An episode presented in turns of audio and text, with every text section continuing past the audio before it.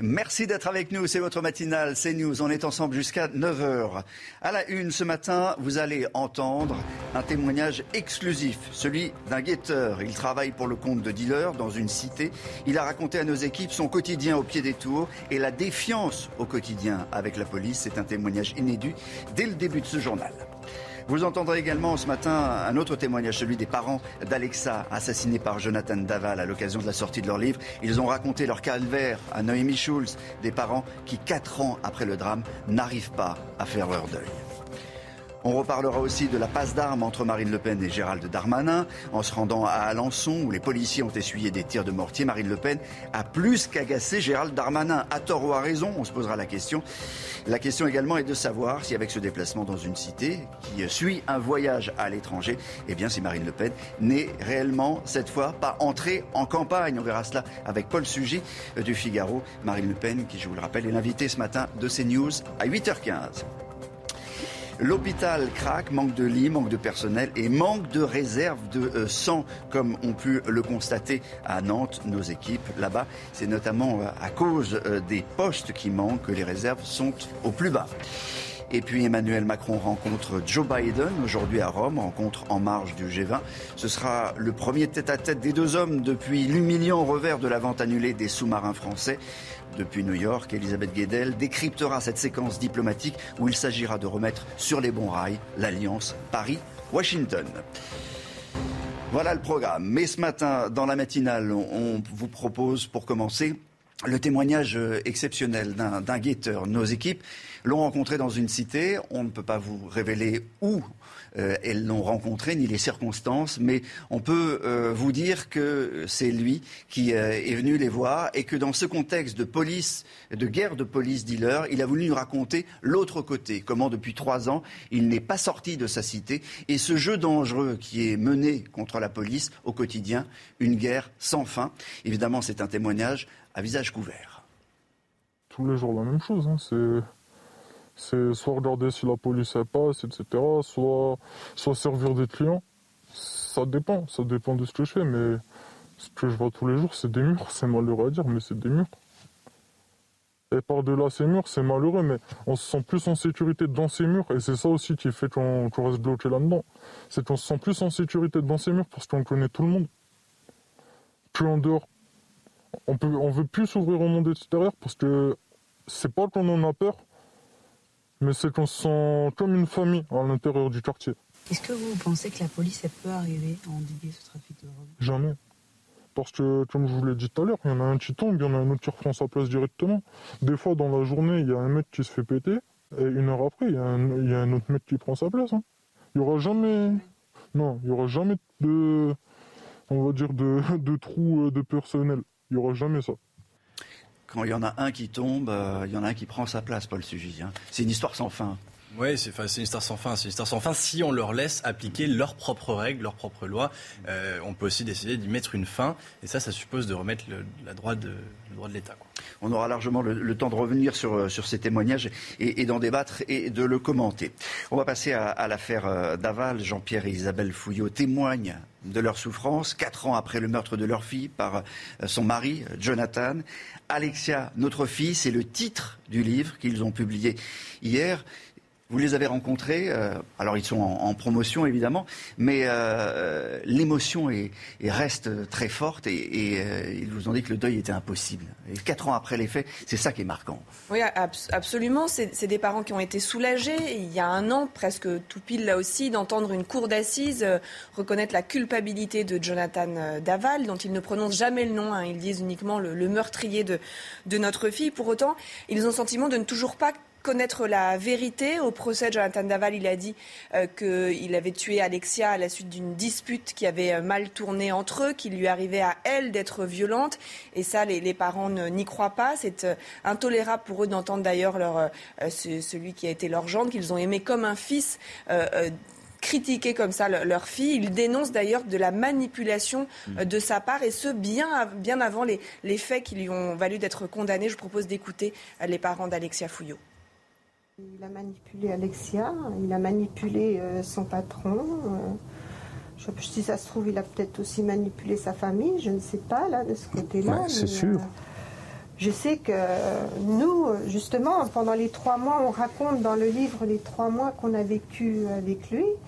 Et a posteriori, on se, rend bien compte qu'il nous a mis plein de petits euh, cailloux dans notre tête pour euh, qu'il soit reconnu innocent à nos yeux, tout du moins.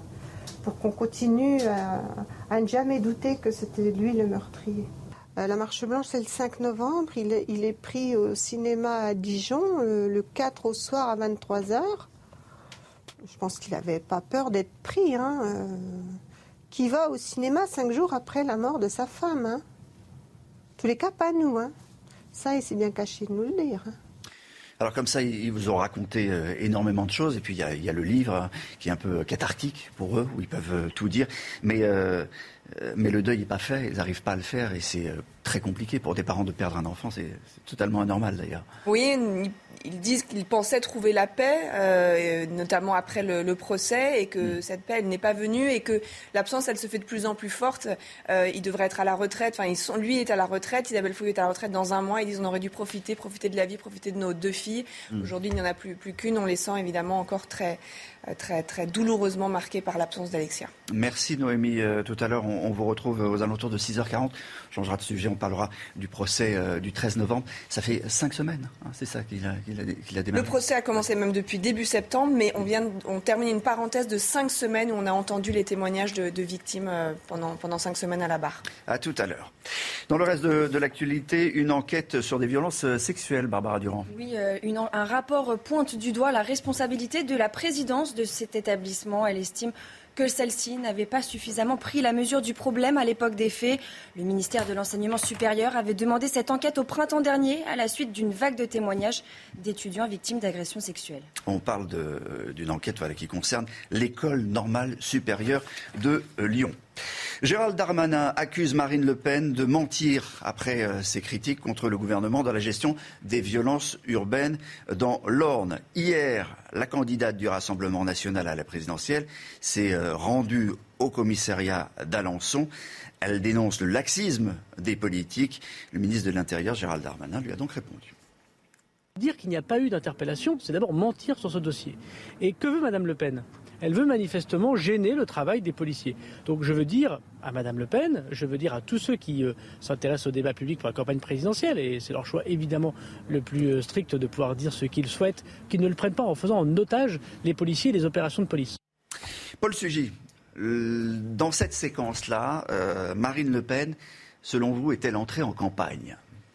Alors, Marine Le Pen, selon moi, est en campagne depuis très longtemps, en fait, même depuis qu'elle est présidente du Rassemblement national. Simplement, effectivement, elle a créé une séquence qui est tout à son avantage. Elle a un peu quitté le confort euh, des meetings de campagne face aux, personnes, aux, sympathisants, aux personnes qui veulent voter pour elle. Là, elle s'est retrouvée euh, face à la rue, face à des élus qui sont défavorables. On l'a vu aussi, par exemple, dans sa voiture appeler euh, le maire de la ville qui est socialiste. Donc là, cette fois-ci, elle se met en danger.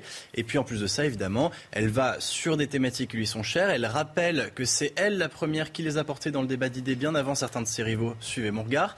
Et surtout, elle s'en prend à son principal adversaire, euh, qui reste d'abord le gouvernement. D'ailleurs, c'est marrant, elle dit plus le système, elle dit bien le gouvernement. Et elle parle de laxisme politique. Alors, euh, Gérald Darmanin lui répond effectivement sur ce point. Il fait une interprétation assez restrictive de ce laxisme politique, parce qu'on pourrait bien penser qu'il s'agit euh, non seulement bien sûr de la réponse policière, mais aussi et surtout de la réponse pénale. Marine Le Pen n'a jamais de mots assez durs à l'égard de la justice, qu'elle accuse d'être beaucoup trop clémente à l'égard des des délinquants de tout poil, et en particulier des trafiquants de drogue. Ici, Gérald Darmanin se sent personnellement visé en disant attendez, on a quand même mis les moyens policiers. C'est assez vrai, alors même si quand même il y avait une discussion hier qui se faisait sur quelle a été la nature réelle de l'intervention policière. Le préfet en a minimisé la portée en, disant notamment qu'il ne s'agissait pas de démanteler des points de stup, mais de, en gros, de coffrer quelques délinquants. Donc on ne sait pas exactement, ça reste à préciser entre euh, ce que dit le ministère, ce que dit euh, la préfecture, quelle a été vraiment l'action des policiers. En tout cas, ce qui reste pour le une réalité euh, tangible. C'est la réaction absolument scandaleuse de cette cité qui s'est euh, quasiment insurgée face aux forces de l'ordre. Et là-dessus, euh, Marine Le Pen, effectivement, connecte directement la responsabilité de cette situation à l'inaction de l'exécutif. Alors, elle n'est pas allée jusque dans la cité où il y avait eu les, tirs de mortier. Elle est restée un peu à l'extérieur, mais elle a rencontré. A rencontré elle été au commissariat, notamment. au commissariat, elle a discuté avec un, jeune homme. Enfin, elle, a fait ce qu'elle sait faire et elle l'a plutôt bien, bien réussi dans, dans l'ensemble y reviendra. Certains journalistes disent qu'elle a passé plus de temps avec les journalistes sur place qu'avec les policiers. Mais effectivement, ça fait partie du jeu. Marine Le Pen à 8h15, qui sera l'invité de Laurence Ferrari. Notez encore une fois ce rendez-vous. Dans le reste de l'actualité, la justice rejette la requête de deux maires, les maires d'Aubervilliers et de Pantin, en Seine-Saint-Denis, qui contestaient l'installation de toxicomanes dans le quartier les quatre chemins. Oui, hein, ce quartier à cheval sur leurs deux communes, le juge et bien des référés estiment que la condition d'urgence ne peut être regardée comme satisfaite. Sur place, les riverains sont à bout de nerfs. Ils ne supportent plus le climat d'insécurité qui s'est installé en bas de chez eux depuis un mois. Écoutez.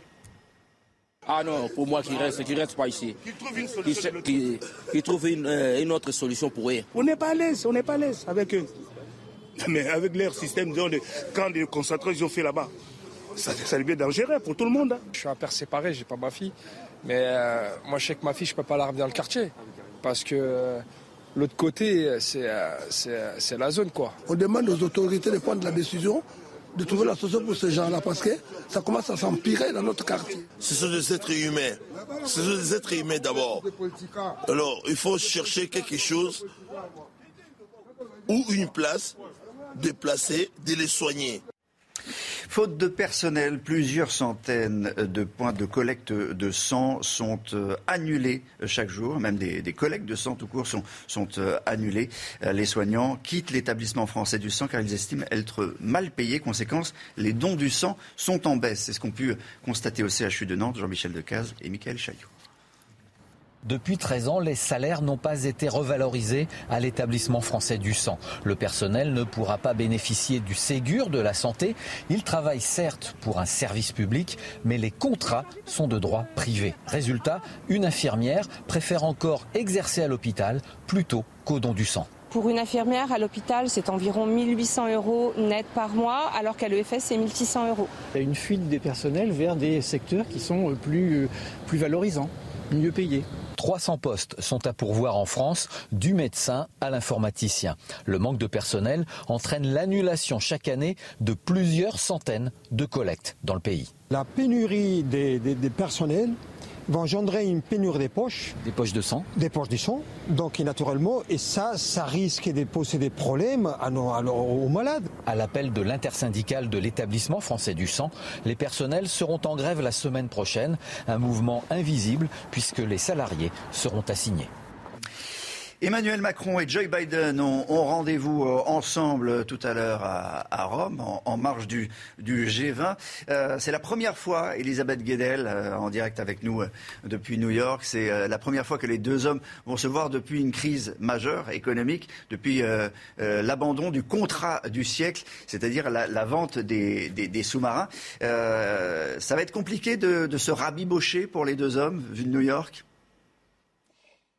Écoutez, il n'y aura peut-être pas euh, d'embrassade ni de poignée de main en raison des mesures sanitaires, mais il est vrai que cette rencontre entre les deux présidents est très importante. C'est effectivement la première depuis qu'il y a eu cette crise des sous-marins qui avait jeté un froid euh, diplomatique euh, le mois dernier entre les deux pays. Emmanuel Macron avait rappelé en urgence son ambassadeur à Washington. C'était du jamais vu dans les relations entre les deux pays. depuis, les deux dirigeants se sont quand même parlé au téléphone deux fois, mais donc là, ils vont se parler en personne pour dire justement qu'il faut se parler entre alliés, puisque Emmanuel Macron avait euh, reproché à la Maison-Blanche d'avoir négocié en secret un accord de partenariat avec euh, l'Australie et le Royaume-Uni. Les deux hommes vont également parler de climat, puisqu'ils vont participer à la COP26 euh, également dans, la, dans, la, semaine prochaine.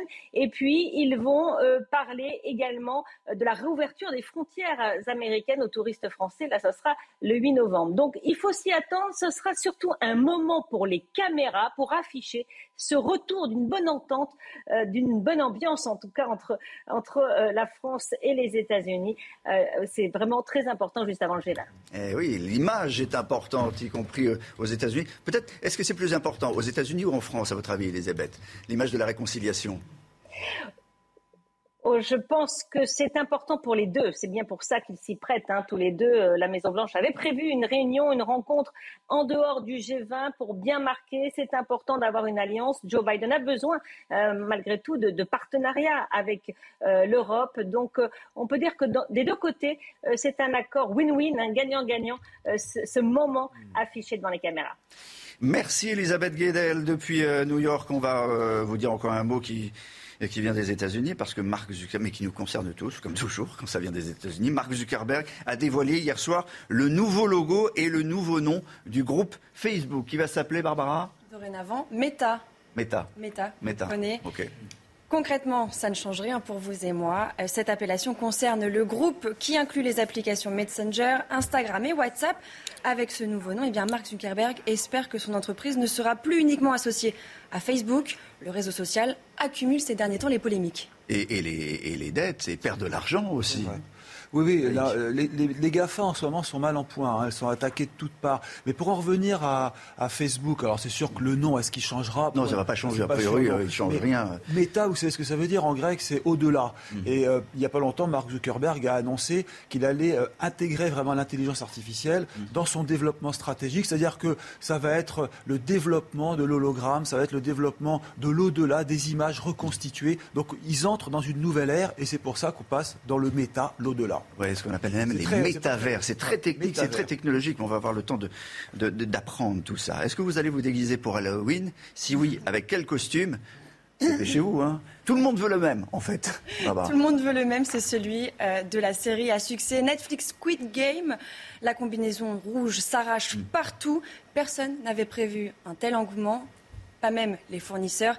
Un reportage avec Clémence Barbier et Samantha Reichenstein. J'en ai vendu plein, plein pour Squid Game, des comme ça. À l'approche d'Halloween, ces combinaisons rencontrent un succès fou. Et cette gérante vient justement de recevoir une commande un peu particulière. Pour une énorme star qui veut se déguiser avec le survêtement Squid Game pour lui et tous ses amis, donc elle en voulait une vingtaine. Mais je lui ai dit même pour le président de la République, je peux pas, j'en ai pas, j'en ai pas, j'en aurai pas. Un costume qui a suscité un tel engouement dès la sortie de la série fin septembre, à tel point que personne ne s'y était préparé même pas les fournisseurs. Début octobre, déjà, tout le monde demandait les masques et les combinaisons. Le téléphone n'arrêtait pas de sonner que pour ça. Et du coup, nos fournisseurs n'avaient pas encore réagi, donc les avaient pas encore. Et on a eu beaucoup de mal à les trouver. Cette combinaison rouge accompagnée d'un masque coûte au total 43 euros. Un prix élevé, loin de décourager les clients de ce magasin de déguisement. J'ai mon frère avec moi qui va se déguiser. Pour l'instant, je sais qu'on est que tous les deux, mais je pense que oui, il va y avoir pas mal de gens euh, déguisés en Squid Game cette année. Beaucoup de gens le recherchent et euh, non, c'est, je pense qu'on va en voir beaucoup euh, ce week-end-là. Et les stocks des combinaisons sont déjà presque tous écoulés. La série sud-coréenne qui pose problème dans certaines écoles sera bel et bien présente pour Halloween. Alors, est-ce qu'on est inondé par, par la, culture américaine? Pour une fois, c'est la culture coréenne, Paul Sugy. Hein. Parce que ça, c'est une. Halloween, ça reste une fête américaine. ce que j'attendais. En tous les cas, non, non, mais bien, bien essayé. En tous les cas, ce qui est intéressant, c'est qu'effectivement, il y a un véritable phénomène autour de Squid Game. On a déjà eu l'occasion d'en parler de nombreuses fois. Et que ça vient euh, reprendre un imaginaire qui n'était pas nécessairement de la série au départ. C'est vraiment celui du film d'horreur. Alors que c'est pas une série d'horreur à la base. C'est une série qui est plutôt une satire sociale. Ah oui, mais ça, c'est au moment d'Halloween, on parle de ça, c'est normal. alors, Halloween en, en, anglais, la Toussaint en français. Et alors, euh, les, vendeurs de costumes sont heureux, mais les vendeurs de fleurs aussi, on voit ça avec Eric de Ritmaten. Et, tout le monde dit euh, c'est le moment gay de la matinale, on parle des chrysanthèmes. Il n'y a pas que les chrysanthèmes qu'on vend. Les fleuristes, ils vendent de tout et ils ont besoin de ce moment, c'est sûr. C'est bon pour le business. Halloween, ça rapporte de l'argent aux commerçants et Dieu sait s'ils en ont besoin. Et les fleurs, bah écoutez, je vais vous dire, hein, si je puis me permettre, ça n'a pas été la vie en rose hein, pour les fleuristes l'an dernier, parce que quand vous regardez les chiffres, euh, vous allez voir 28% de chute des ventes hein, à cause des, confinements à répétition, 52 euh, millions d'euros de perdus, parce que les fleurs avaient été jetées carrément à la benne quand, on a annoncé qu'on n'avait plus le droit de vendre de fleurs en France. On l'a oublié, mais l'an dernier, c'était vraiment très très dur. Alors les fleuristes, ils n'ont pas une vie si facile que cela, parce que bon, quand tout marche bien, ça va, mais les revenus, vous allez voir, selon selon donc Agrimaire et selon la, la, fédération professionnelle, quand on est fleuriste, le salaire moyen c'est 2000 euros brut. Et quand on est bien placé dans une rue commerçante, qu'on est franchisé, bah écoutez, on arrive à 3500 bruts. donc vous voyez, ce sont, ce sont des salaires honorables, mais pas si élevés que ça. Alors le chrysanthème, vous avez raison, ça a l'image hein, de, de, du deuil. C'est vrai que ça marche un peu moins bien. On disait même qu'à l'époque, il y avait la crise du chrysanthème, mmh. remplacée peu à peu par le cyclamen et la bruyère. D'ailleurs, si vous regardez euh, les des, fleuristes, il y a de plus en plus de cyclamen et de bruyère. Dernier point, la fleur, ça reste vraiment un vecteur de joie. Hein, vous avez Opinionway qui a fait un sondage. 61% des Français sont toujours attachés. Le seul point négatif, est-ce que vous savez que la plupart des fleurs viennent des marchés hollandais, des Pays-Bas? Et les Pays-Bas, en fait, les achètent au Kenya, en, Éthiopie. La plupart des fleurs coupées, c'est Agrimaire qui le dit, 85% des fleurs coupées viennent d'Afrique. Et ça, c'est le problème pour la balance commerciale française parce qu'on importe beaucoup. Donc il serait temps aussi que là, les fleurs qui ne sont pas liées à l'origine contrôlée soient de plus en plus cultivées en France le, message d'Eric ce matin, c'est offrez-vous des fleurs, pas forcément des, des, Vous m'avez jamais offert de fleurs, Eric. Ah bah écoutez, non mais Alexandra, on a. Ah, ah, de, temps en, temps, elle en reçoit. De temps en temps, elle en reçoit. La suite de, votre matinale, euh, tout à l'heure, on, reviendra à 6h30 sur ce guet-apens tendu aux policiers sur euh, le chantier de la future école Samuel Paty. Ça s'est passé à Béziers. Euh, on retrouvera d'ailleurs Robert Ménard aux alentours de, de 7h50 en direct sur CNews. Dans un instant, il y aura du sport. C'est à la une de, l'équipe.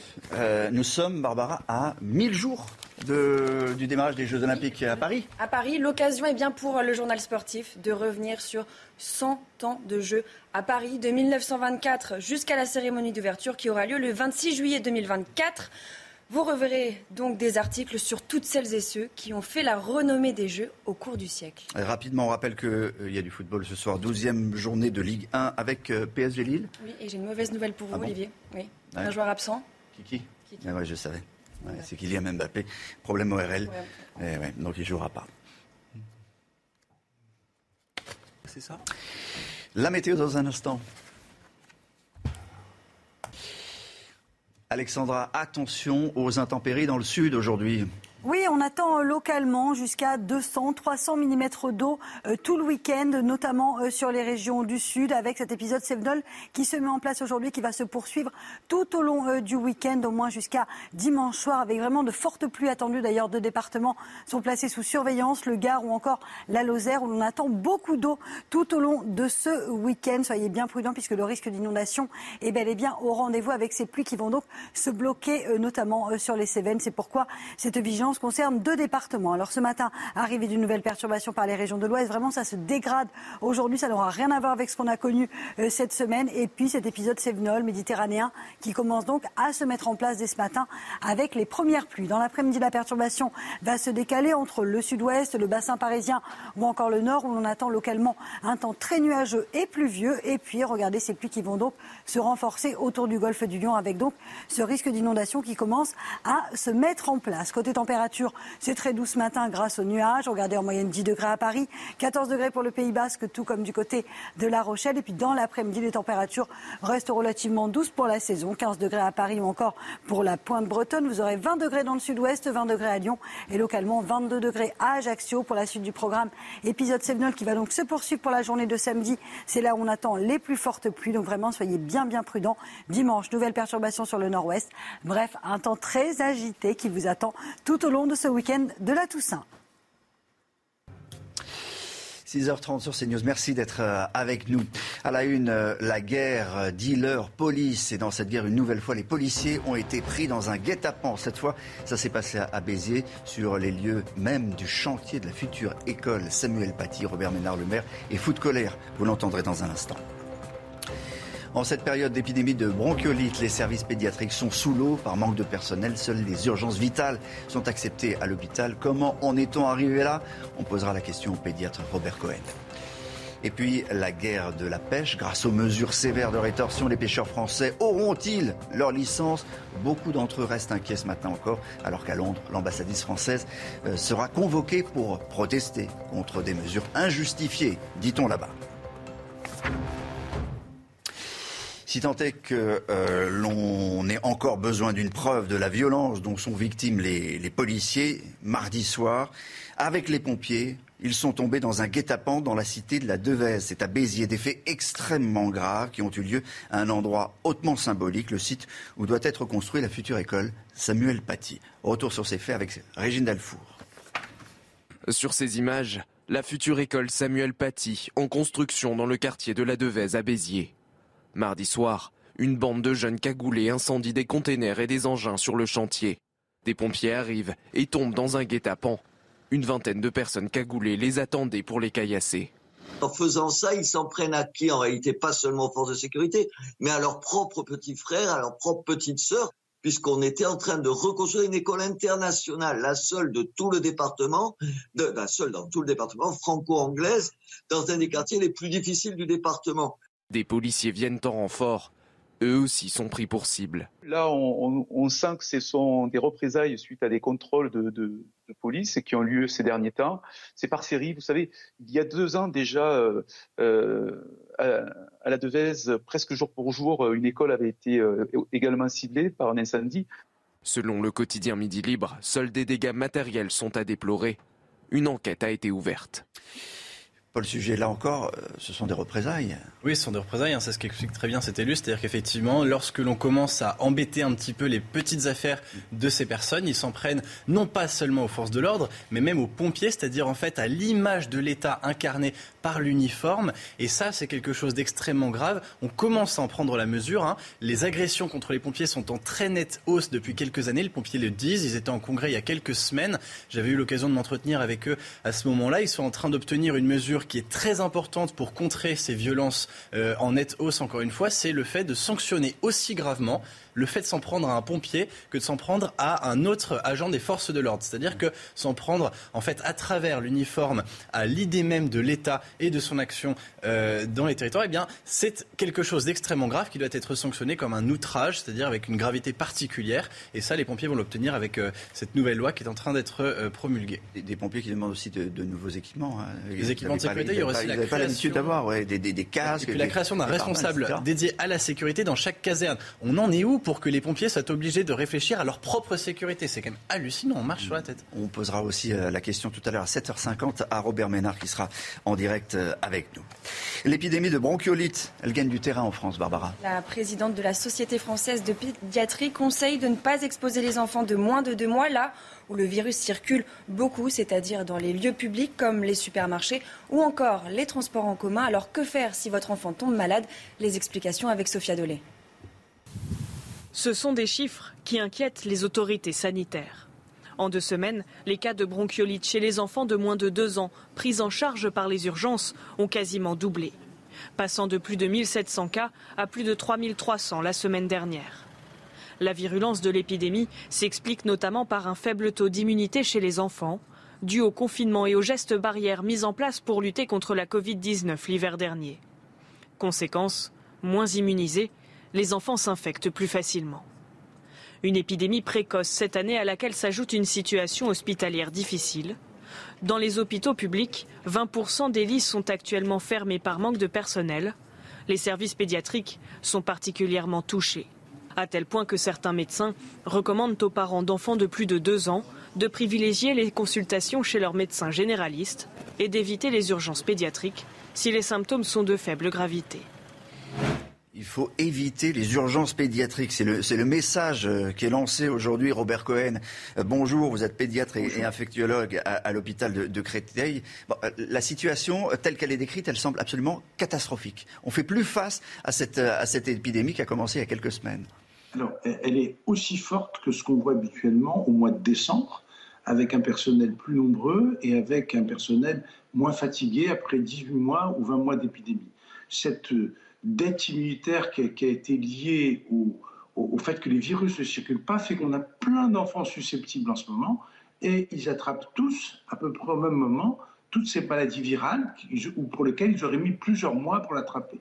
Donc on a une épidémie très intense, inhabituellement intense, qui survient à un moment absolument inhabituel pour les bronchiolites et sur un système de santé qui est globalement fatigué, qui est depuis des années en manque de médecins, en manque d'infirmières, Donc c'est très très très difficile au bord de l'asphyxie. Mais euh, parce que vous vous rendez compte quand même, à, l'hôpital, euh, le personnel dit on doit faire le tri entre les enfants, on avertit les, parents de, ne pas venir, sauf urgence vitale. Enfin, c'est des, choses qu'on n'a pas l'habitude d'entendre sur, les, sur euh, les bronchiolites en tout cas.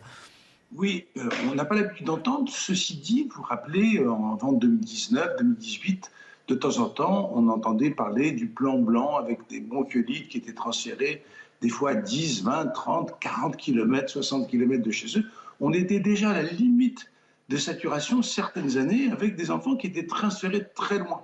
Là, euh, c'est encore plus aigu euh, pour les raisons que, je viens d'expliquer, où il y a beaucoup, que vous avez expliqué, beaucoup de lits fermés, 20%, personnel fatigué, manque de personnel. Vous seriez directeur d'hôpital, vous les recruterez des médecins aujourd'hui ou des infirmières, vous n'en trouverez pas sur le marché. Mais l'angoisse, le...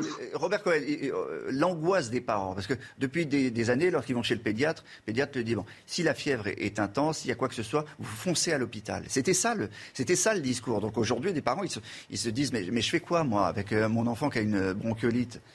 Alors, il y, y, a plusieurs étages qui sont proposés. La première, c'est d'essayer d'éviter les bronchiolites en tout cas d'éviter les bronchiolites graves, les seuls qu'on puisse éviter. C'est-à-dire les enfants de moins de deux mois, de moins de trois mois, ce sont ceux-là qui sont le plus souvent hospitalisés. On voit bien sur les images que vous montrez que globalement, c'est des petits bébés. Pour cela, il faut prévenir.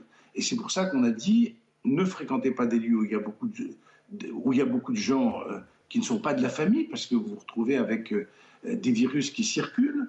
Ne, lavez-vous fréquemment les mains, portez des masques autour de vos petits-enfants, éviter que les gens qui ne les connaissent pas viennent les embrasser euh, ou sans prendre de précautions, en particulier sans se laver les Ça, c'est la prévention. Après, la deuxième étape, c'est quand votre enfant commence à être malade, essayez de voir à quel moment il faut, il faut voir un médecin, qu'il s'agisse du pédiatre ou du généraliste, et à quel moment il faut aller directement aux urgences. Parce que le, le passage à la case urgence est nécessaire pour un petit nombre de patients mais il est quand même nécessaire. Ça sera le médecin généraliste, ça sera le pédiatre qui diront bon, celui-là, il a besoin d'oxygène, il a besoin d'être nutri, il a besoin d'être alimenté différemment parce qu'il ne mange plus. Et à ce moment-là, les urgences fonctionneront. Mais si les urgences sont confrontées à des enfants qui n'avaient pas besoin de passer, ça occupe du temps et ça, ça laisse moins de place pour prendre en charge les enfants pour lesquels l'hôpital est absolument nécessaire. Donc, vraiment, il y a toute une série de documents qu'on a, je, termine avec ça, toute une série de documents qui a été publiés pour dire, voilà, prenez ces précautions-là. Si votre, votre enfant se met à tousser avoir le nez qui coule, voilà ce que vous faites. Et s'il est plus grave, voilà où vous consultez en, fonction de la gravité de votre enfant. Mais encore une fois, il faut être très très attentif et regarder bien ce qui se passe avec votre enfant. Merci beaucoup euh, Robert Cohen d'avoir été avec nous en direct, pédiatre et infectiologue à l'hôpital de, Créteil. On reste euh, toujours au chapitre sanitaire. Euh, on a constaté, vous le savez, la reprise de, l'épidémie de, Covid. On va s'intéresser à ce qui se passe dans l'Aveyron précisément. Oui, là-bas, eh bien, l'épidémie repart à la hausse. Le taux d'incidence est deux fois plus élevé qu'à la moyenne nationale. Et afin d'éviter le retour du port du masque à l'école, le département eh mène une campagne de dépistage massif dans différentes communes. Les précisions sur place avec Jean-Luc Thomas. Depuis mi-octobre, la protection civile s'installe une à deux fois par jour dans un village aveyronais, un club de sport ou sur un marché. Dans le département, le taux d'incidence a dépassé les 102 pour 100 000 habitants depuis deux jours, le taux le plus haut de France. On multiplie les dépistages auprès des populations. On se déplace de commune en commune afin d'organiser des, dépistages massifs. Le vecteur, il vient surtout des enfants qui ne sont pas vaccinés, euh, qui contaminent les, parents ou les grands-parents. La proximité du aux vacances, il y a un brassage intergénérationnel qui fait que justement les, cas explosent. Ces médiateurs organisent et font pour l'ARS les dépistages Covid via des tests salivaires. En deux heures, 60 personnes sont venues se faire détecter cet après-midi-là. Ça touche euh, de plus en plus de monde que je connais et du coup c'est, c'est vrai que ça, ça fait toujours peur. J'étais un peu enrhumée là. Et donc, j'ai préféré, avant de rattaquer des activités, euh, venir faire le test. J'estime que les autotests et la vaccination font partie d'un parcours citoyen Hein, auquel on se doit tous de, tous de participer. Ce dispositif va rester en place au moins jusqu'à la fin des vacances de la Toussaint. Dans le reste de l'actualité, euh, on vous en parlait, le conflit franco-britannique autour de la pêche avec une convocation très diplomatique, euh, celle de l'ambassadrice française à Londres. Oui, cela fait suite eh bien, aux menaces de rétorsion exprimées par la France au sujet des licences qui n'ont pas été délivrées aux pêcheurs français. Écoutez justement la réaction de deux pêcheurs qui n'ont toujours pas obtenu ces licences. Euh, comme j'ai pas la licence, bah, je, suis je suis du genre, euh, faut rien lâcher quoi. hein. On est, on est vraiment inquiet pour certains bateaux. Il y a certains bateaux, euh, des bateaux tout récents, tout neufs, là, qui ne peuvent pas aller euh, dans, les, dans les eaux de Jersey. S'ils n'y vont pas, bah, c'est, leur entreprise est- va devenir en difficulté. Quoi. C'est moi-même. On va terminer par euh, le salon du chocolat. Bah, ça, moi, ça me fait toujours euh, autant saliver. J'espère que vous, euh, vous aussi. Mais ça, a, dé- ça a démarré. Et alors, euh, c'est important. On le disait dès hier. hein, c'est important pour l'économie euh, de tout un, de tout un, un tas de maîtres chocolatiers. Annulée euh, l'année dernière euh, en cause, à cause de la pandémie, eh bien, la 26e édition s'est ouverte hier. Son nom, le nom de l'expo cette année, Renaissance. Renaissance, bah oui. Puisqu'ils reviennent, ils reviennent, démonstration de chefs, défilé, dégustation. Les gourmands sont servis, illustration avec Samantha Reissman. Chocolat noir ou chocolat au lait, dans ce salon mondial du chocolat préparé en un temps record, il y en a pour tous les goûts. Le chocolat en tablette était très bon, le chocolat Tanzanie et le chocolat du Venezuela. Moi, c'est le chocolat noir. Parce que je trouve qu'il est moins sucré que le au lait et je le trouve meilleur. Les Français en consommeraient 6 à 7 kilos par an, soit 20 grammes par jour. Une filière qui perdure dans le temps et qui se porte bien. En France, c'est 3 000, euh, 30 000 personnes impliquées dans une filière. On parle d'un milliard de- d'exportations, ce qui est énorme. D'accord? 60% de la production française, c'est de l'export. On parle de, ventes en magasin autour de 3 milliards.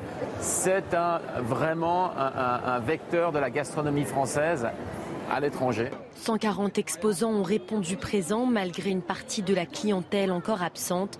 Les Français classés sixième plus grand consommateur au monde de chocolat ont jusqu'à dimanche pour en déguster. On dit un mot de football dans un instant. Ouverture ce soir de la 12e journée de Ligue 1. Quelle est l'affiche?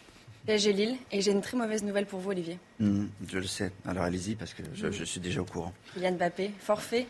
Alors pour, Attaque. Pour, quelle raison? Alors, euh, l'attaquant tricolore euh, souffrirait d'une infection ORL et ce ne devrait pas être la seule absence puisque euh, Messi pourrait manquer à l'appel. Il n'était pas présent hier à l'entraînement puisqu'il souffre d'une fatigue musculaire. C'est en tout cas ce que nous dit le club. Il y a également Marco Verratti, forfait, blessé à la hanche. Sergio Ramos, arrivé du Real Madrid cet été, n'est toujours pas dans le groupe. Autant vous dire que là, à l'infirmerie, il y a du monde. Le PSG devrait faire un point dans la journée. Ouais, enfin, Mbappé, il est peut-être à l'infirmerie. Hier soir, il était quand même au, lan- au lancement o- officiel des, euh, des- du, du décompte des Jeux Olympiques, puisqu'on est, on, on est à 1000 jours, et ça, l'équipe le rappelle comme ça, avec cette une en, en- en noir et blanc. Merci Barbara. On, on va rider toute la night. On va rider, euh, j'arrive pas à lire. On va rider toute la night. C'est le nouveau titre de euh, Letty, euh, nouvelle star alors, euh, du, du hip-hop en, en France, parce qu'on l'a découverte dans la série Validée. La série validée, le plus gros succès de la création originale Canal+, avec déjà 30 Saison 2, saison 2 d'ailleurs. saison 2, avec déjà 35 millions de visionnages. Euh, La rappeuse y interprète Sarah. Elle joue aussi bien qu'elle chante. Écoutez, Rider toute la night. Je ne pense qu'à brasser. Je veux quitter le quartier. Une vue sur la mer, un cocktail et me faire masser. Ouais, on voulait juste être libre, profiter de la vie. Alors on sort la nuit, car la nuit n'a pas de limite. Tu sais, nos rêves n'ont pas de prix. Alors je ferai mon possible pour que mes rêves se réalisent. On va rider toute la night. Rider toute la night. On va rider toute la night. Dans un instant, l'édito politique de Paul Sugy.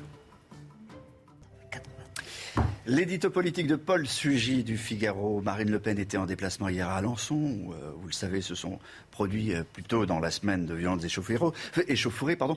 Peut-on dire, Paul, que hier, euh, Marine Le Pen est officiellement entrée en campagne en se rendant sur place? Olivier, ça fait 10 ans que Marine Le Pen est en campagne. Euh, plus exactement, ça fait depuis le 16 euh, janvier 2011, le jour où elle a pris la présidence de ce qui s'appelait encore le Front National.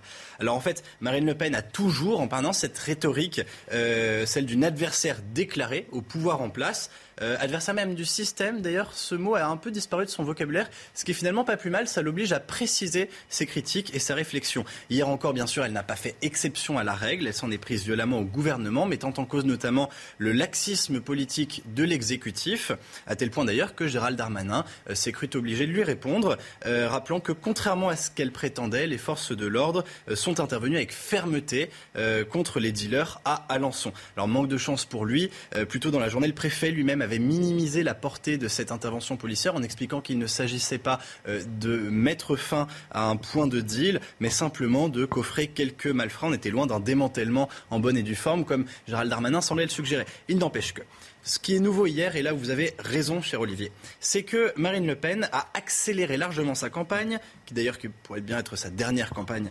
présidentielle, en quittant le confort des grands événements militants pour se montrer cette fois-ci aux prises avec la rue, dans un exercice musclé qui rappelle assez bien euh, la visite qu'elle avait rendue à Whirlpool euh, lors de l'entre-deux-tours de 2017, qui avait été un moment assez déterminant de sa campagne à l'époque. Le message qu'envoie la patronne du Rassemblement national est clair, elle ne veut pas être à la remorque euh, sur des sujets qu'elle estime avoir été la première à défendre, en l'occurrence ici celui de l'insécurité qu'elle relie bien sûr à l'immigration, comme euh, d'habitude dans son discours. Et puis, elle a quand même eu le bon goût, euh, cette fois-ci, de réserver les coups les plus féroces à l'exécutif, à la majorité, euh, et non pas à d'éventuels rivaux qui pourraient être tentés de lui voler la vedette sur ces sujets dont elle est la championne. Hier, elle s'est rendue au, commissariat, elle n'est pas allée directement dans, la cité, elle était au commissariat, elle a rencontré du monde, on l'a apostrophée, elle a répondu, elle a plutôt été bonne dans, ce, dans cet exercice. Alors effectivement, elle a répondu aux policiers, elle a longuement parlé aux journalistes, et puis il y a cette séquence intéressante où on la voit cette fois-ci directement aux prises avec un habitant euh, de la cité, euh, et, là elle est alpaguée avec euh, cette personne qui remet en cause finalement la responsabilité des policiers dans les violences qui se sont déroulées, un peu sur le mode c'est pas nous madame, c'est eux qui ont commencé. Et à quoi la candidate du Rassemblement national répond sur un ton très sec autoritaire, elle lui dit ces quatre vérités à ce monsieur. alors bien sûr, c'est difficile de ne pas faire l'analogie avec une autre séquence hein, qu'on avait vue en début de semaine où on voyait Éric Zemmour dans un exercice similaire avec cette fois-ci un habitant de Drancy. On pense aussi à Emmanuel Macron qui remettait à sa place un jeune homme dans une rue d'Alger il y a quelques années, ou même l'emblématique, bien sûr, Casse-toi pauvre con euh, du président Sarkozy. La séquence, à mon avis, dit au moins deux choses. La première, c'est l'engouement des politiques pour une spontanéité virile très loin des scénographies minutieusement euh, soignées dans les meetings de campagne où on ne laisse aucun détail au hasard, où les mots des discours sont relus 20 fois. Euh, l'exercice d'ailleurs prouve au passage la complicité de nos politiques avec ces chaînes d'infos qu'ils aiment pourtant tant décrier. Et puis d'autre part, et surtout, cette séquence révèle une fracture béante entre, au fond, deux récits concurrents du réel. Les Français ne partagent pas les mêmes idées politiques, bon ça c'est pas un scoop, mais ils ne partagent pas non plus la même perception de la réalité. D'ailleurs, à trop entretenir certains mythes, comme celui par exemple de violences policières systémiques ou je ne sais quelle autre malveillance programmée de l'État à l'égard de segments très précis de la population, des journalistes ou des hommes politiques ont, au prétexte de vouloir faire valoir la nuance, truquer le réel. Et une part de la campagne consiste aujourd'hui à s'affronter non plus sur les solutions mais sur le diagnostic. C'est pas du tout la même chose. Rarement autant qu'aujourd'hui, la situation de la France n'a fait l'objet d'aussi ardentes controverses. Trotsky disait jadis que la réalité ne pardonne pas une seule erreur à la théorie. Eh bien, désormais, c'est la construction de la réalité qui fait l'objet d'une théorie. Et c'est d'ailleurs aussi ça qui rend la campagne à la fois terrifiante et passionnante. Et euh, c'est euh, le débat d'idées aujourd'hui qui est rendu non seulement nécessaire, mais abondant. On se prépare à une campagne qui va être décisive pour la situation de la France. Vous avez cité Trotsky. Et j'ai cité Trotsky à l'antenne de CNews. Dans un instant, euh, ça va être la météo. Et puis n'oubliez pas qu'à 8h15, Marine Le Pen sera l'invitée de Laurence Ferrari. La météo, Alexandra Blanc, en direction Oléron ce matin.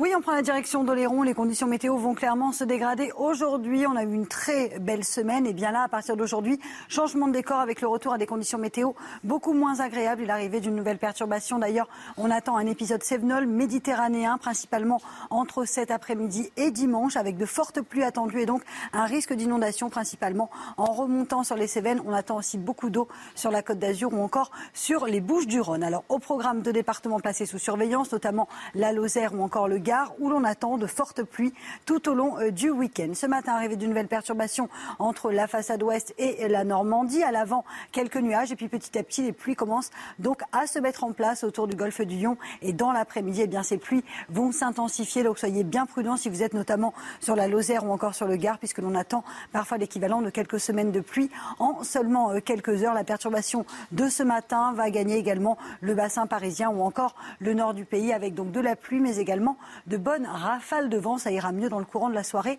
Rassurez-vous. Les températures, températures plutôt douces ce matin, 10 degrés à Paris, 14 degrés pour le Pays Basque ou encore 13 degrés à Marseille. Et dans l'après-midi, eh bien, les températures sont plutôt douces pour la saison. 15 degrés pour le bassin parisien, 15 degrés également en Bretagne. Vous aurez 20 degrés en moyenne à Biarritz ou encore à Lyon et localement 22 degrés à Ajaccio. La suite du programme temps très très agité pour les journées de samedi et de dimanche. Toujours cet épisode méditerranéen, notamment pour la journée de samedi où l'on attend les plus fortes pluies. Et puis dimanche, regardez, de nouveau une perturbation va concerner les région du Nord avec de la pluie et du vent. Bref, le week-end de la Toussaint s'annonce donc particulièrement agité avec donc plusieurs situations à surveiller. Il est 7h sur CNews. Merci de nous rejoindre. Nous sommes le vendredi 29 octobre. On est ensemble jusqu'à 9h. À la une de l'actualité, ce matin, on vous propose un, témoignage, un témoignage exceptionnel, celui d'un guetteur. Nos équipes l'ont rencontré dans une cité d'une ville rurale en France, dans ce contexte de guerre, police, dealer dont on vous parle tous les jours. Il a voulu nous raconter l'autre côté. Témoignage à visage couvert, évidemment.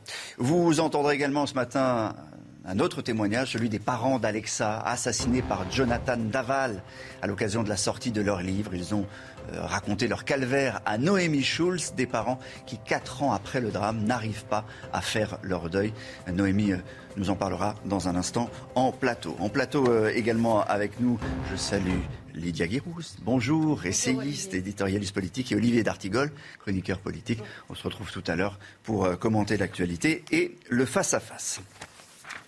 Ce matin, donc, euh, dans la matinale, on vous propose euh, un témoignage, un témoignage exceptionnel, celui de, ce qu'on appelle un, guetteur. Nos équipes l'ont rencontré dans une cité, donc d'une ville euh, rurale. On ne va pas vous dire où, on ne va pas vous dire les circonstances, mais on peut vous dire que c'est lui qui est venu les voir dans ce contexte de guerre, de police, de dealer. Il a voulu nous raconter l'autre côté de sa routine depuis trois ans. Par exemple, il nous a avoué qu'il n'était pas sorti de sa cité. Et ce jeu dangereux qui est mené contre la police au quotidien, une guerre sans fin, évidemment, c'est un témoignage à visage couvert. Écoutez. Tous les jours la même chose. Hein. C'est c'est soit regarder si la police passe, etc., soit, soit servir des clients. Ça dépend, ça dépend de ce que je fais, mais ce que je vois tous les jours, c'est des murs. C'est malheureux à dire, mais c'est des murs.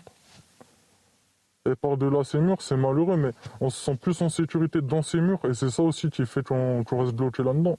C'est qu'on se sent plus en sécurité dans ces murs parce qu'on connaît tout le monde. Que en dehors. On peut, on veut plus s'ouvrir au monde extérieur parce que c'est pas qu'on en a peur, mais c'est qu'on se sent comme une famille à l'intérieur du quartier. Est-ce que vous pensez que la police elle peut arriver à endiguer ce trafic de drogue? Jamais. Parce que, comme je vous l'ai dit tout à l'heure, il y en a un qui tombe, il y en a un autre qui reprend sa place directement. Des fois, dans la journée, il y a un mec qui se fait péter, et une heure après, il y a un, autre mec qui prend sa place. Hein. Il n'y aura jamais. Non, il n'y aura jamais de. On va dire de, de trou de personnel. Il n'y aura jamais ça. Voilà, ça ressemble à une guerre sans fin, comme c'est décrit par, ce, guetteur, et on en reparlera évidemment euh, dans le face-à-face. -face. Dans l'affaire Daval, Jean-Pierre et Isabelle Fouillot témoignent de leur souffrance aujourd'hui, quatre ans après le meurtre de leur fille par son mari, Jonathan. Alexia, notre fille, c'est le titre du livre qu'ils ont publié hier, euh, Noémie Schulz, et c'est à cette occasion que vous les avez rencontrés. Oui, des parents qui, à travers ce livre, voulaient d'abord parler de, leur fille, rappeler qui, euh, elle, euh, qui elle était. Euh, ils reviennent aussi euh, sur euh, l'attitude qui a été celle de, Jonathan Daval et ce sentiment qu'ils ont, a posteriori, d'avoir été manipulés. Et pas seulement pendant les trois mois où il a joué les, maris éplorés alors que c'était lui qui avait tué sa femme Alexia, mais dès le début de, sa relation avec leur fille, c'est ce qu'il raconte dans, ce livre. Et puis des parents qui parlent aussi de leur vie aujourd'hui de la difficulté de faire le deuil de cette vie. Entre parenthèses, je vous propose de les écouter. Notre vie, elle devrait être euh, tout ce qu'il y a de mieux. On est, on est en retraite tous les deux. Isabelle, dans un mois, est en retraite. On devrait euh, profiter de nos deux filles. On en profitera de qu'une. Euh, on devrait euh, s'occuper des petits enfants, des enfants d'Alexia. On s'en occupera pas. Il n'y en a pas eu. Et surtout, on s'occupera plus d'Alexia. C'est notre, euh, c'est notre, c'est la plus grande peine qu'on puisse avoir, c'est de survivre à Alexia. Nos vies sont entre parenthèses. On rappelle, euh, Noémie, le, nom du livre donc, qui, euh, sort euh, aujourd'hui. Alexia, notre fille. donc, le témoignage touchant et émouvant des parents, Jean-Pierre et Isabelle Fouillot. Pour terminer, une dernière information. dans la guerre du crack à Paris, la justice rejette la requête des maires d'Aubervilliers et de Pantin, en Seine-Saint-Denis. Ils avaient déposé un recours devant la justice pour contester l'installation de toxicomanes près du quartier des Quatre Chemins, à cheval sur leurs deux communes. Le tribunal administratif de Paris rejette leur requête au motif de l'absence d'urgence. Sur place, les riverains sont à bout de nerfs. Ah non, pour moi qui reste, qui reste pas ici. Qui trouve une, euh, une, autre solution pour eux. On n'est pas à l'aise, on n'est pas à l'aise avec eux. Mais avec leur système de camps de concentration ont fait là-bas, ça, ça devient dangereux pour tout le monde. Hein. Je suis un père séparé, j'ai pas ma fille. Mais euh, moi, je sais que ma fille, je peux pas la ramener dans le quartier. Parce que euh, l'autre côté, euh, c'est la zone, quoi. On demande aux autorités de prendre la décision de trouver la solution pour ces gens-là parce que ça commence à s'empirer dans notre quartier. Ce sont des êtres humains. Ce sont des êtres humains d'abord. Alors, il faut chercher quelque chose ou une place, de placer, de les soigner. Nous avec Olivier D'Artigol, chroniqueur politique, et Lydia Guirousse, essayiste, éditorialiste politique. Tout à l'heure, j'aimerais qu'on redise un, mot euh, du dealer, euh, du guetteur que vous avez euh, entendu. Mais on va d'abord s'intéresser à, Marine Le Pen, qui était à, à Lançon. A-t-elle gêné le travail de la police? Vous le savez, c'est ce qu'a dit Gérald Darmanin qu'on va écouter.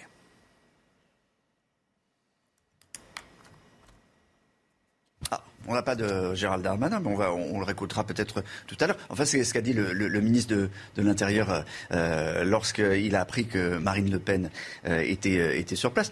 Au fond, elle a commencé sa campagne hier, euh, Marine Le Pen. Oui, il était temps pour, euh, pour Marine Le Pen d'aller sur le terrain et de débuter sa campagne, alors qu'il y a une concurrence d'un Éric Zemmour qui se fait de plus en plus euh, importante. Et, et, donc euh, Marine Le Pen, même en faisant ce déplacement sur, le terrain, je trouve qu'elle envoie quand même une image assez usée. J'ai l'impression de voir une énième image de campagne de Marine Le Pen euh, sur le terrain. En fait, elle a un côté un peu Nicolas Dupont-Aignan, euh, c'est-à-dire qu'elle est présente à toutes les élections euh, présidentielles et le discours n'évolue pas tant que ça. Je, ne sais pas si ce sera de nature à, changer la dynamique qui lui est plutôt défavorable. Oui, bon, c'est de, de bonne guerre. Nous sommes en campagne électorale pas en pré-campagne, en campagne aujourd'hui.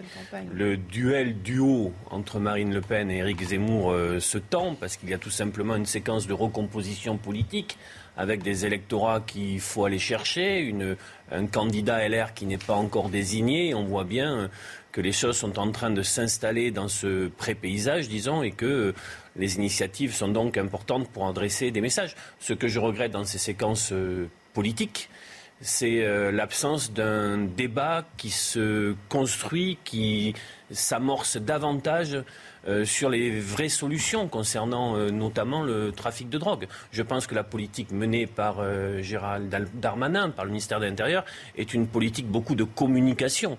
Mais les habitants des quartiers populaires, les, élus, nous disent qu'après qu'un point de deal soit tapé, ils se réinstallent dans la foulée quelques heures après et que ce ne sont pas donc des solutions pérennes malgré l'affichage fait par Beauvau. C'est ce que vous avez entendu tout à l'heure dans, le témoignage qu'on a diffusé à, 7 heures, ce guetteur qui euh, dit bah, il y en a un qui tombe, de toute façon il est remplacé dans, dans, la minute ou, dans l'heure. Il dit aussi que ça fait trois ans qu'il est à l'intérieur de la cité, qu'il n'est pas sorti. Je ne sais pas ce que vous avez euh, pensé de, ce témoignage, mais euh, c'est la réalité, c'est la réalité de la, guerre police-dealer aujourd'hui.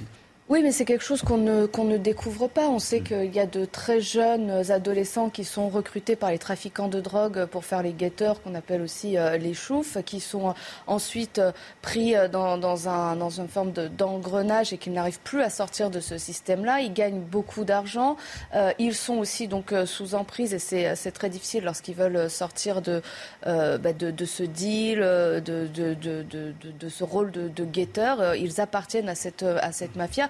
Mais je crois qu'Olivier D'Artigol est très sévère aussi avec euh, le ministre de l'Intérieur. Il y a une véritable volonté de lutter contre le trafic de drogue et il y a eu euh, euh, plusieurs mesures, il y a eu plusieurs opérations qui ont permis de démanteler des, des, des, des, trafics de drogue dans plusieurs villes. Et ça, ça a dérangé, ça a généré aussi de, de la violence dans, dans de, beaucoup de, de quartiers. Mais c'est un problème qui va se résoudre sur plusieurs années, voire sur des décennies. Et il faudra des efforts qui, seront, qui seront constants mais, ça, fait, des années que ça dure.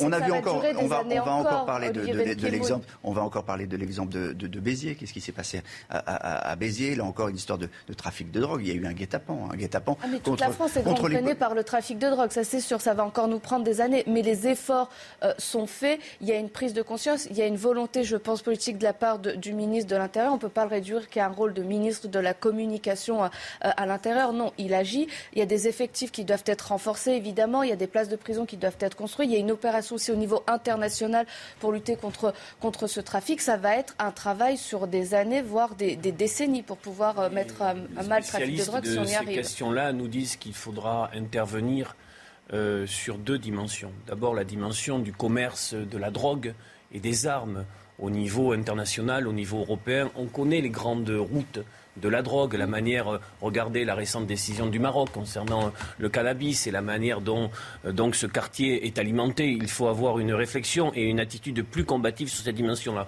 Et il y a la dimension de la consommation.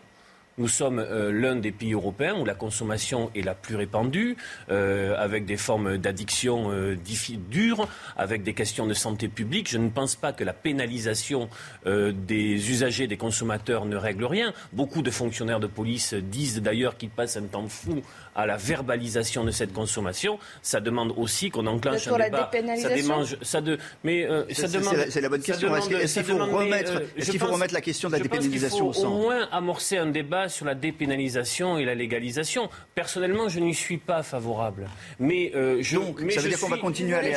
Ça veut dire qu'on va continuer. Pardon. Ça veut dire qu'on va continuer à aller chercher sa drogue. Parce que c'est important. Ça veut dire qu'on va continuer à aller chercher sa drogue au pied des cités. En tout cas, c'est important qu'on réfléchisse à de nouvelles formes de réponses qui ne nous mettent pas dans une situation et un diagnostic ça fait des décennies que les politiques telles qu'elles sont menées là euh, euh, s'activent sans que ça ne règle rien à la situation et sans que ça ne fasse baisser à la fois les trafics et la consommation. Donc, on veut dire que c'est une situation d'échec qui est installée. la dépénalisation, on en parle, on pense que c'est l'idée magique, mais c'est la fausse bonne idée. On voit bien que l'expérience euh, à l'étranger a montré que les trafics de drogue n'ont pas été réduits, la consommation n'a pas été réduite. J'ai l'impression qu'aux Pays-Bas, tous les jours, on parle de, de, de, violence dealers policiers, alors que c'est... Non, mais c'est une, autre, c'est une autre société, ils sont, ils sont moins nombreux. Je ne suis pas une experte de la société euh, euh, hollandaise, mais écoutez, je ne suis pas certaine, moi, que la dépénalisation euh, du, cannabis permettra de, de, réduire le nombre de trafiquants, l'ultra-violence en France. À, mon avis, ce n'est absolument pas la solution. en tout cas, le Vous aurez un trafic avec une drogue La manière dont ça se passe aujourd'hui ne solutionne rien en termes de commerce, de trafic, d'économie parallèle et de consommation massive. On va changer de, sujet pour terminer. Euh, et, un mot du bras de fer qui euh, a démarré entre le Sénat et le gouvernement au sujet du pass sanitaire. Les sénateurs ne veulent pas euh, d'un pass au-delà du, de février prochain, alors que le gouvernement, je vous le rappelle, souhaite prolonger la mesure jusqu'à la fin juillet 2022.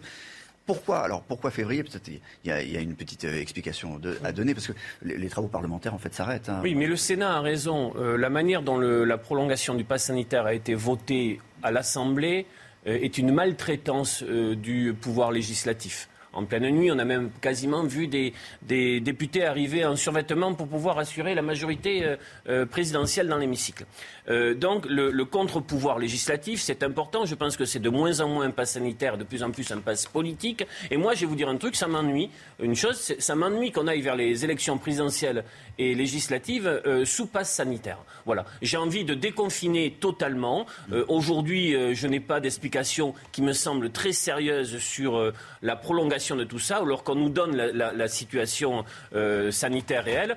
L'interpellation, par contre, du président du conseil scientifique euh, d'Elfrécy sur un lit sur cinq fermé pour cause de pénurie de soignants, chiffre contesté par le ministère de la Santé, on voit bien comment ça se passe au sommet d'exécutif, me semble un sujet beaucoup plus important pour les mois qui viennent. Bah, moi, vous connaissez ma position euh, sur le pass sanitaire. J'ai jamais été favorable au pass sanitaire. J'ai toujours considéré que c'était un pass qui n'était pas sanitaire, mais politique. Euh, aujourd'hui, euh, les conditions pour le maintien de, ce pass sanitaire, si on raisonne de manière purement scientifique, ne semblent pas être réunies. Et puis, à un moment, il faudra bien s'arrêter. J'ai l'impression qu'on va vers une prolongation éternelle de, ce pass, voire une normalisation. J'avais même lu qu'un député de la République en marche souhaitait que ça devienne un document obligatoire euh, le, carnet de santé pour, euh, pour les enfants. C'est une drôle de société qu'on est en train de, construire. Si le, si le pass sanitaire ne sert à amener vers la vaccination, qu'on aille vers cette vaccination obligatoire et qu'on arrête ces, euh, ces, artifices. Le, Sénat qui, le Sénat qui a remanié le, texte plaide également sur une territorialisation du, du pass sanitaire qui entrera en vigueur en dessous d'un seuil de, 75% de vaccination. C'est-à-dire là où on est très très vacciné, grosso modo, plus de, plus de pass sanitaire. C'est une bonne idée? Oui, mais c'est du bon sens. Hmm. C'est-à-dire nous n'avons pas la même situation depuis le début de la pandémie d'ailleurs dans les différents territoires. Donc il fallait un pilotage au plus près des territoires, en, associant beaucoup plus la société, euh, la société euh, et non pas cette politique verticale, autoritaire, et qui souvent quitte les critères sanitaires pour être uniquement sur un affichage politique sur le thème écoutez, nous, on vous protège et nous, nous sommes euh, des gens sérieux. Voilà. Bon, euh, il y a une chance pour que le texte passe face, au, face oh, De toute façon, c'est l'Assemblée qui a le dernier mot. C'est l'Assemblée qui a le dernier mot. Donc. Euh, non, ça, il va être prolongé. Hein. Il n'y a pas trop de surprises là-dessus. Non, il n'y aura, pas de, de surprise. Mais, mais est-ce qu'aujourd'hui, le Sénat, au fond, ne dit pas au, gouvernement il y en a assez que toutes les, décisions soient prises euh, en solo euh, à l'Élysée. Est-ce que c'est pas aussi ça le signal Si, c'est un peu, c'est un peu ça. D'ailleurs, Olivier d'Artigol l'avait euh, indiqué. le débat à l'Assemblée nationale n'était pas à la hauteur. Enfin, ça hmm. s'est fait très vite. Il, me semble que même le ministre de la Santé n'était pas présent. Donc, ça, démontre à quel point ce, la représentation nationale a été d'une certaine manière méprisée. Et, et le Sénat rappelle à ce qu'il faut plus de considération pour, euh, pour les parlementaires, pour le débat sur des sujets aussi fondamentaux qui engagent aussi nos libertés publiques. Plus de considération, d'accord avec ça Oui, le macronisme a une difficulté euh, persistante avec la démocratie parlementaire, la démocratie sociale, avec les contre-pouvoirs. Merci beaucoup euh, à, tous les deux d'avoir débattu ce matin dans le face-à-face. Dans un instant, c'est le chiffre éco. Alors, c'est Halloween ce week-end, mais c'est aussi la Toussaint. D'un côté, il y a les, magasins de déguisement qui vont faire euh, leur, euh, euh, qui vont faire de l'argent en vendant beaucoup de beaucoup de déguisements de Squid Game. Hein. Je ne sais pas si vous en avez déjà, vous êtes déjà équipé, mais c'est le, le, déguisement qu'il faut aller, qu'il faut faut avoir ce matin. Et il y a aussi les fleuristes qui attendent beaucoup de cette, cette période. Et voilà, c'est deux, euh, deux événements, deux rendez-vous qui permettent en fait au commerce de redécoller. Parce que si on parle des fleuristes, hein, on parle des fleuristes parce que c'est la Toussaint, que c'est le chrysanthème, hein, bien sûr. Mais c'est pour eux très important parce que vous avez eu euh, deux saisons terrible avec des chiffres d'affaires qui ont été en chute libre. Euh, vous voyez, les fleuristes, ils ont perdu 52 millions d'euros l'an dernier euh, dans la période de la Toussaint, seulement sur la période de la Toussaint, parce que les, les, fleuristes étaient fermés, ils ont même dû jeter à la benne des fleurs qui étaient invendables parce qu'il y avait le confinement, et donc 28% euh, chute des ventes, vous le voyez. Alors, année noire, d'une manière générale, les fleuristes, ils sont nombreux en France, hein, vous en avez 14 000, pas de revenus considérables. Le salaire moyen, euh, dit euh, la Confédération professionnelle, c'est 2000 euros bruts. Et quand on est bien placé dans une rue, que ça se passe bien, 3500 euros. Donc, bien sûr que c'est honorable, mais ce ne sont pas non plus des, salaires très, très importants. Alors, le chrysanthème, je le disais, le chrysanthème, c'est euh, un peu en crise, ça marche moins bien. Il est remplacé peu à peu par le cyclamen et la bruyère. Pourquoi? Parce que le chrysanthème, c'est très connoté deuil. Donc c'est voilà, c'est une fleur qui triste réputation pour Mais cette pourtant fleur. dans d'autres pays ça marche remarquablement bien. Dernier point, la France reste très attachée à ses fleurs et ses fleuristes, puisque un sondage Opinionway euh, révèle que 61% des Français aiment les fleurs et considèrent que c'est vraiment un moment de joie, c'est un vrai plaisir. On aime le dire avec les fleurs, hein, pour reprendre un slogan euh, connu. Mais il y a quand même une ombre au tableau. C'est que euh, quand vous achetez des fleurs coupées, 85% d'entre elles viennent de l'étranger. Elles viennent du Kenya, d'Éthiopie, elles viennent de, pays comme l'Équateur, par exemple ça fait travailler du monde là-bas, c'est bien. Pas très éco-responsable, ça. voilà, c'est pas c'est euh, équitable parce que souvent ce sont des personnes en difficulté qui ont besoin de vivre, mais c'est pas bon pour le commerce extérieur. C'est quand même dommage qu'en France on soit pas capable de cultiver les fleurs coupées, j'entends. Ça déséquilibre la balance commerciale. 300 millions d'euros rien que pour les fleurs en déficit commercial. Voilà, il y a peut-être un petit effort à faire. Cultivons notre jardin et cueillons le jour, carpe diem. Alors tout à l'heure, Lydia a, a, ouvert des yeux ronds quand je lui ai parlé de, de Squid Game. Comment vous n'avez pas votre, votre Ah non, je suis totalement ignorante. Je, vous, je vous montre quand même. On va vous montrer quand même si, si vous partiez pas sans, sans, savoir ce que c'est. Oui. Euh, le masque, la combinaison, c'est le truc qu'il faut avoir pour Halloween. Je vais dire, tout le monde se l'arrache, tout le monde en demande. C'est le truc que je n'aurais absolument pas. Voilà, c'est la série. Vous savez qu'aux États-Unis, il y a même dans, dans, certaines écoles, on dit interdiction d'avoir ce, ce, ce, ultra violent. Ah ouais, ce, costume parce que c'est ultra violent, parce qu'il ne faut pas montrer ça aux enfants. Voilà. Bon, un mot de sport dans un instant. On va regarder la une de l'équipe ce matin, Barbara. Oui, à 100 à 1000 jours à des 1000 Jeux jours, Olympiques ouais. de Paris, eh bien, le quotidien sportif retrace 100 ans de jeux de 1924 jusqu'à la cérémonie d'ouverture qui aura lieu donc le 26 juillet 2024. Vous retrouverez dans cette édition spéciale des articles sur toutes celles et ceux qui ont fait la renommée des Jeux au cours du dernier siècle. Voilà, et puis un mot de, de championnat, c'est le démarrage de la 12e journée ce soir. Ouverture ce soir avec l'affiche PSG Lille. Et j'ai une mauvaise nouvelle pour vous, Olivier. Comme vous me la répétez depuis ce matin, je la connais. La Mais Kiki n'est pas là, voilà, Kiki est malade. Il, est blessé, il, il, est, il souffrirait d'une infection ORL. Euh, également absent euh, Messi. Il n'était pas présent hier à l'entraînement. Mm. Il souffrirait d'une fatigue musculaire selon le club. Enfin, sans oublier le forfait de Marco Verratti, blessé à la hanche. Il y a du monde à l'infirmerie parisienne. Un nouveau point devrait être fait dans la journée.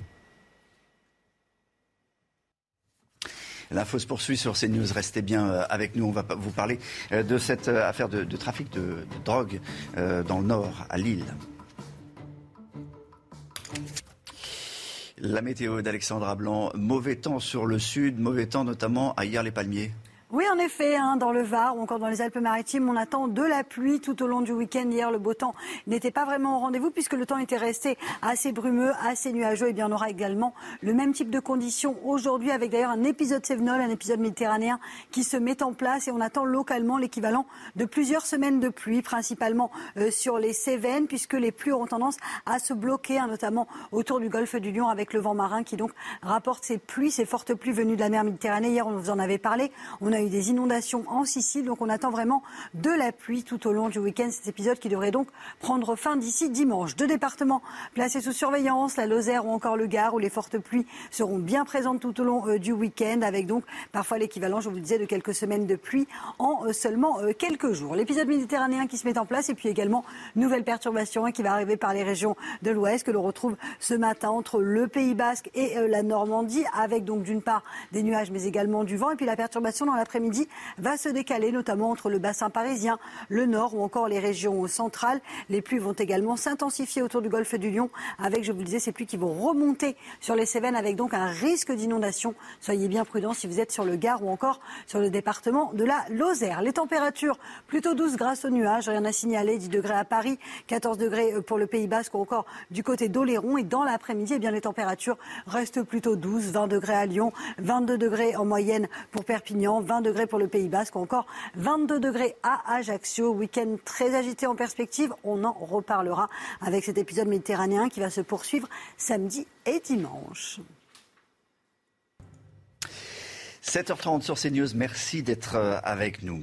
À la une de l'actualité, euh, les policiers, une nouvelle fois pris pour cible mardi soir avec les pompiers. Ils sont tombés dans un véritable guet-apens dans la cité de la Devèze, à Béziers. Des faits qui ont eu lieu sur le site où doit être construite la future école Samuel Paty.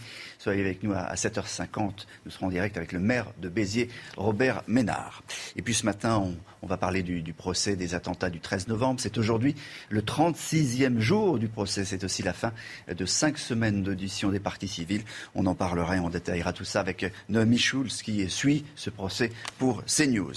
Et puis euh, c'est Halloween, hein, dimanche en tout cas, et qui dit Halloween dit cauchemar. Cauchemar pour. Je vous raconterai une histoire qui s'est déroulée à New York. La guerre contre le trafic de stupéfiants, elle se poursuit à Lille. La police nationale mène de front des opérations anti-drogue en appliquant notamment la stratégie du harcèlement des points de deal. C'est le cas dans le quartier où la mairie souhaite ouvrir une salle de shoot, un projet suspendu puisque le gouvernement s'y oppose. Reportage sur place, Damien Deparnay et Charlie Zerman. Du faubourg de Béthune à Lille, la police nationale mène des opérations antidrogue quasi quotidiennement. Sur les quatre derniers mois, 8 kilos de cannabis, 10 kilos d'héroïne ou encore 220 000 euros d'argent liquide ont été saisis. Les habitants, euh, les bailleurs, euh, tout le monde se félicite de notre action. Ça, c'est une certitude, mais euh, c'est un travail vraiment au quotidien. On met vraiment le paquet sur ces points de deal pour mettre des coups de pied dans la fourmilière. La stratégie dite de harcèlement des points de deal porte donc ses fruits. Pourtant, c'est ici que Martine Aubry, la maire de Lille, souhaite faire ouvrir une salle de consommation de drogue à moindre risque. Si ce policier soutient l'idée du projet, il émet des doutes sur le lieu choisi par la municipalité. Un centre euh, de prise à risque modéré va faire en sorte qu'on va agglutiner euh, des consommateurs potentiels. Si on les concentre sur un point de deal, c'est sûr que pour nous, ça risque d'être un petit peu plus compliqué. Un point de vue partagé par ce conseiller municipal d'opposition. Depuis des années et des années, ce quartier est gangrené par la drogue, par le deal. C'est un des quartiers les plus pauvres. Est-ce que c'est là qu'il faut rajouter objectivement ce type de centre? Non, nous ne le pensons pas. Le gouvernement a d'ailleurs invalidé le projet de la municipalité qui reste donc pour l'instant au point mort. On a entendu euh, les riverains, on a entendu des, policiers ce matin. Et depuis ce matin, on vous propose d'écouter euh, le, point de vue, euh, à visage couvert, le point de vue et le témoignage d'un dealer qui a été recueilli par, par nos équipes. Ça fait trois ans qu'il n'est pas sorti de, sa cité, qui est dans une zone rurale de, France. Il témoigne à visage couvert. On lui a posé la question sur les policiers, sur son rapport à, la police. Vous allez entendre ce qu'il dit sur la formation des policiers. C'est on commentera dans un instant. La police en France, je suis désolé, mais ils ont 8 mois de formation, les mecs. Ils savent pas faire une fouille. Et tout ce qu'ils font, c'est euh, gueuler et puis euh, sortir des textes de loi comme ils les ont appris. Moi, tout à l'heure, par exemple, ils m'ont fouillé. J'avais, j'avais quelque chose sur moi. Ils ont rien trouvé. Bon, euh, ce qu'il a l'air de, dire, c'est qu'on envoie dans ces quartiers, dans ces cités, des, policiers qui ne sont pas formés. Ils sont pas formés, on les envoie dans le grand bain. Alors, c'est pas toujours le cas, parce que souvent, on s'en prend aussi à la BAC, qui, qui bosse depuis euh, longtemps sur, ces quartiers, et puis il y a des, policiers expérimentés. Mais voilà, c'est, on voulait vous faire écouter ce témoignage. Paul Sugis. C'est un malfrat, hein. il est dans un jeu de provocation à l'égard des forces de l'ordre, c'est pas ses copains, c'est même... Euh, dans son esprit à lui, une bande rivale qui vient lui disputer la légitimité du contrôle d'un territoire.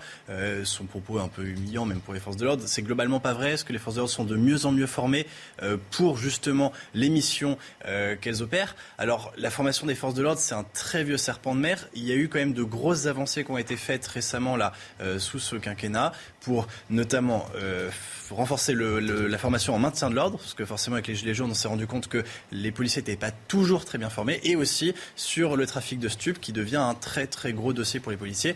Donc, euh, est-ce que les forces de l'ordre sont mal formées pour cette mission? Je ne crois pas. Par contre, ce qui est vrai, ce qui est vrai, c'est qu'elles sont corsetées par un ensemble de règles de droit et de normes. Heureusement, dans un pays de droit comme la France, que l'on ne peut pas s'en prendre n'importe comment aux voyous, mais souvent, ils disent qu'effectivement, le droit peut parfois les étouffer dans leur mission. Et là, il y a une vraie réflexion peut-être à conduire, savoir comment est-ce qu'on peut donner tous les moyens à la police pour aller au bout de ses missions. Oui, la police qui est toujours prise pour cible, on en parlera tout à l'heure euh, avec ce qui s'est passé à, Béziers avec Robert Ménard. Euh, l'épidémie de bronchiolite gagne du terrain en France. Oui, et la présidente de la Société française de pédiatrie tire la sonnette d'alarme et conseille de ne surtout pas exposer les enfants de moins de deux mois là où le virus circule activement, c'est-à-dire les lieux publics comme les supermarchés ou les transports en commun. Les hôpitaux manquent de personnel en ce moment, ce qui impacte la qualité des soins. Écoutez Robert Cohen, pédiatre et infectiologue à l'hôpital intercommunal de Créteil. On était déjà à la limite de saturation certaines années avec des enfants qui étaient transférés très loin. Là, euh, c'est encore plus aigu, beaucoup de lits fermés, 20%, personnel fatigué, manque de personnel. Vous seriez directeur d'hôpital, vous les recruterez des médecins aujourd'hui ou des infirmières, vous n'en trouverez pas sur le marché. Noémie Schulz nous a rejoint. Rebonjour. Euh, c'est euh, aujourd'hui la 36e journée du procès des, attentats euh, du, 13 novembre que vous suivez pour, pour CNews. En fait, c'est la fin d'une longue séquence. C'est pour ça qu'on voulait y revenir ce matin. D'une longue séquence de cinq semaines, précisément. Hein. Oui, une séquence qui a été consacrée aux, auditions de, parties civiles, euh, de victimes. Et ce qui s'est passé devant cette cour d'assises spéciale, eh bien, c'est historique. Il faut s'imaginer donc pendant cinq semaines, du lundi au vendredi, 10 à 15 personnes par jour s'avancent à la barre. Elles ont parlé, certaines pendant dix minutes, sans notes, d'autres pendant une heure et demie, avec un long texte à la main. Des femmes, des hommes qui, le soir du 13 novembre, attendaient la fin d'un match de foot aux abords du Stade de France, qui buvaient un, verre en terrasse un doux soir de novembre, qui étaient venus danser sur le rock Bon Enfant des Eagles of Death Metal mais aussi des pères, des mères, des frères et sœurs, des enfants, des veuves, des oncles et tantes de disparus. Ces témoignages on pensait les connaître, on en avait lu, entendu beaucoup depuis euh, près de six ans, mais je crois que cette accumulation, cette superposition de récits était nécessaire pour comprendre ce qu'est le terrorisme, pour comprendre la déflagration d'une attaque euh, terroriste individuellement et collectivement, ce à quoi on a assisté pendant euh, plus d'un mois. C'est du jamais vu dans l'histoire judiciaire de notre pays dans 50 ans, dans un demi-siècle, ces témoignages, ils seront, tout a été filmé, ce sera accessible au public.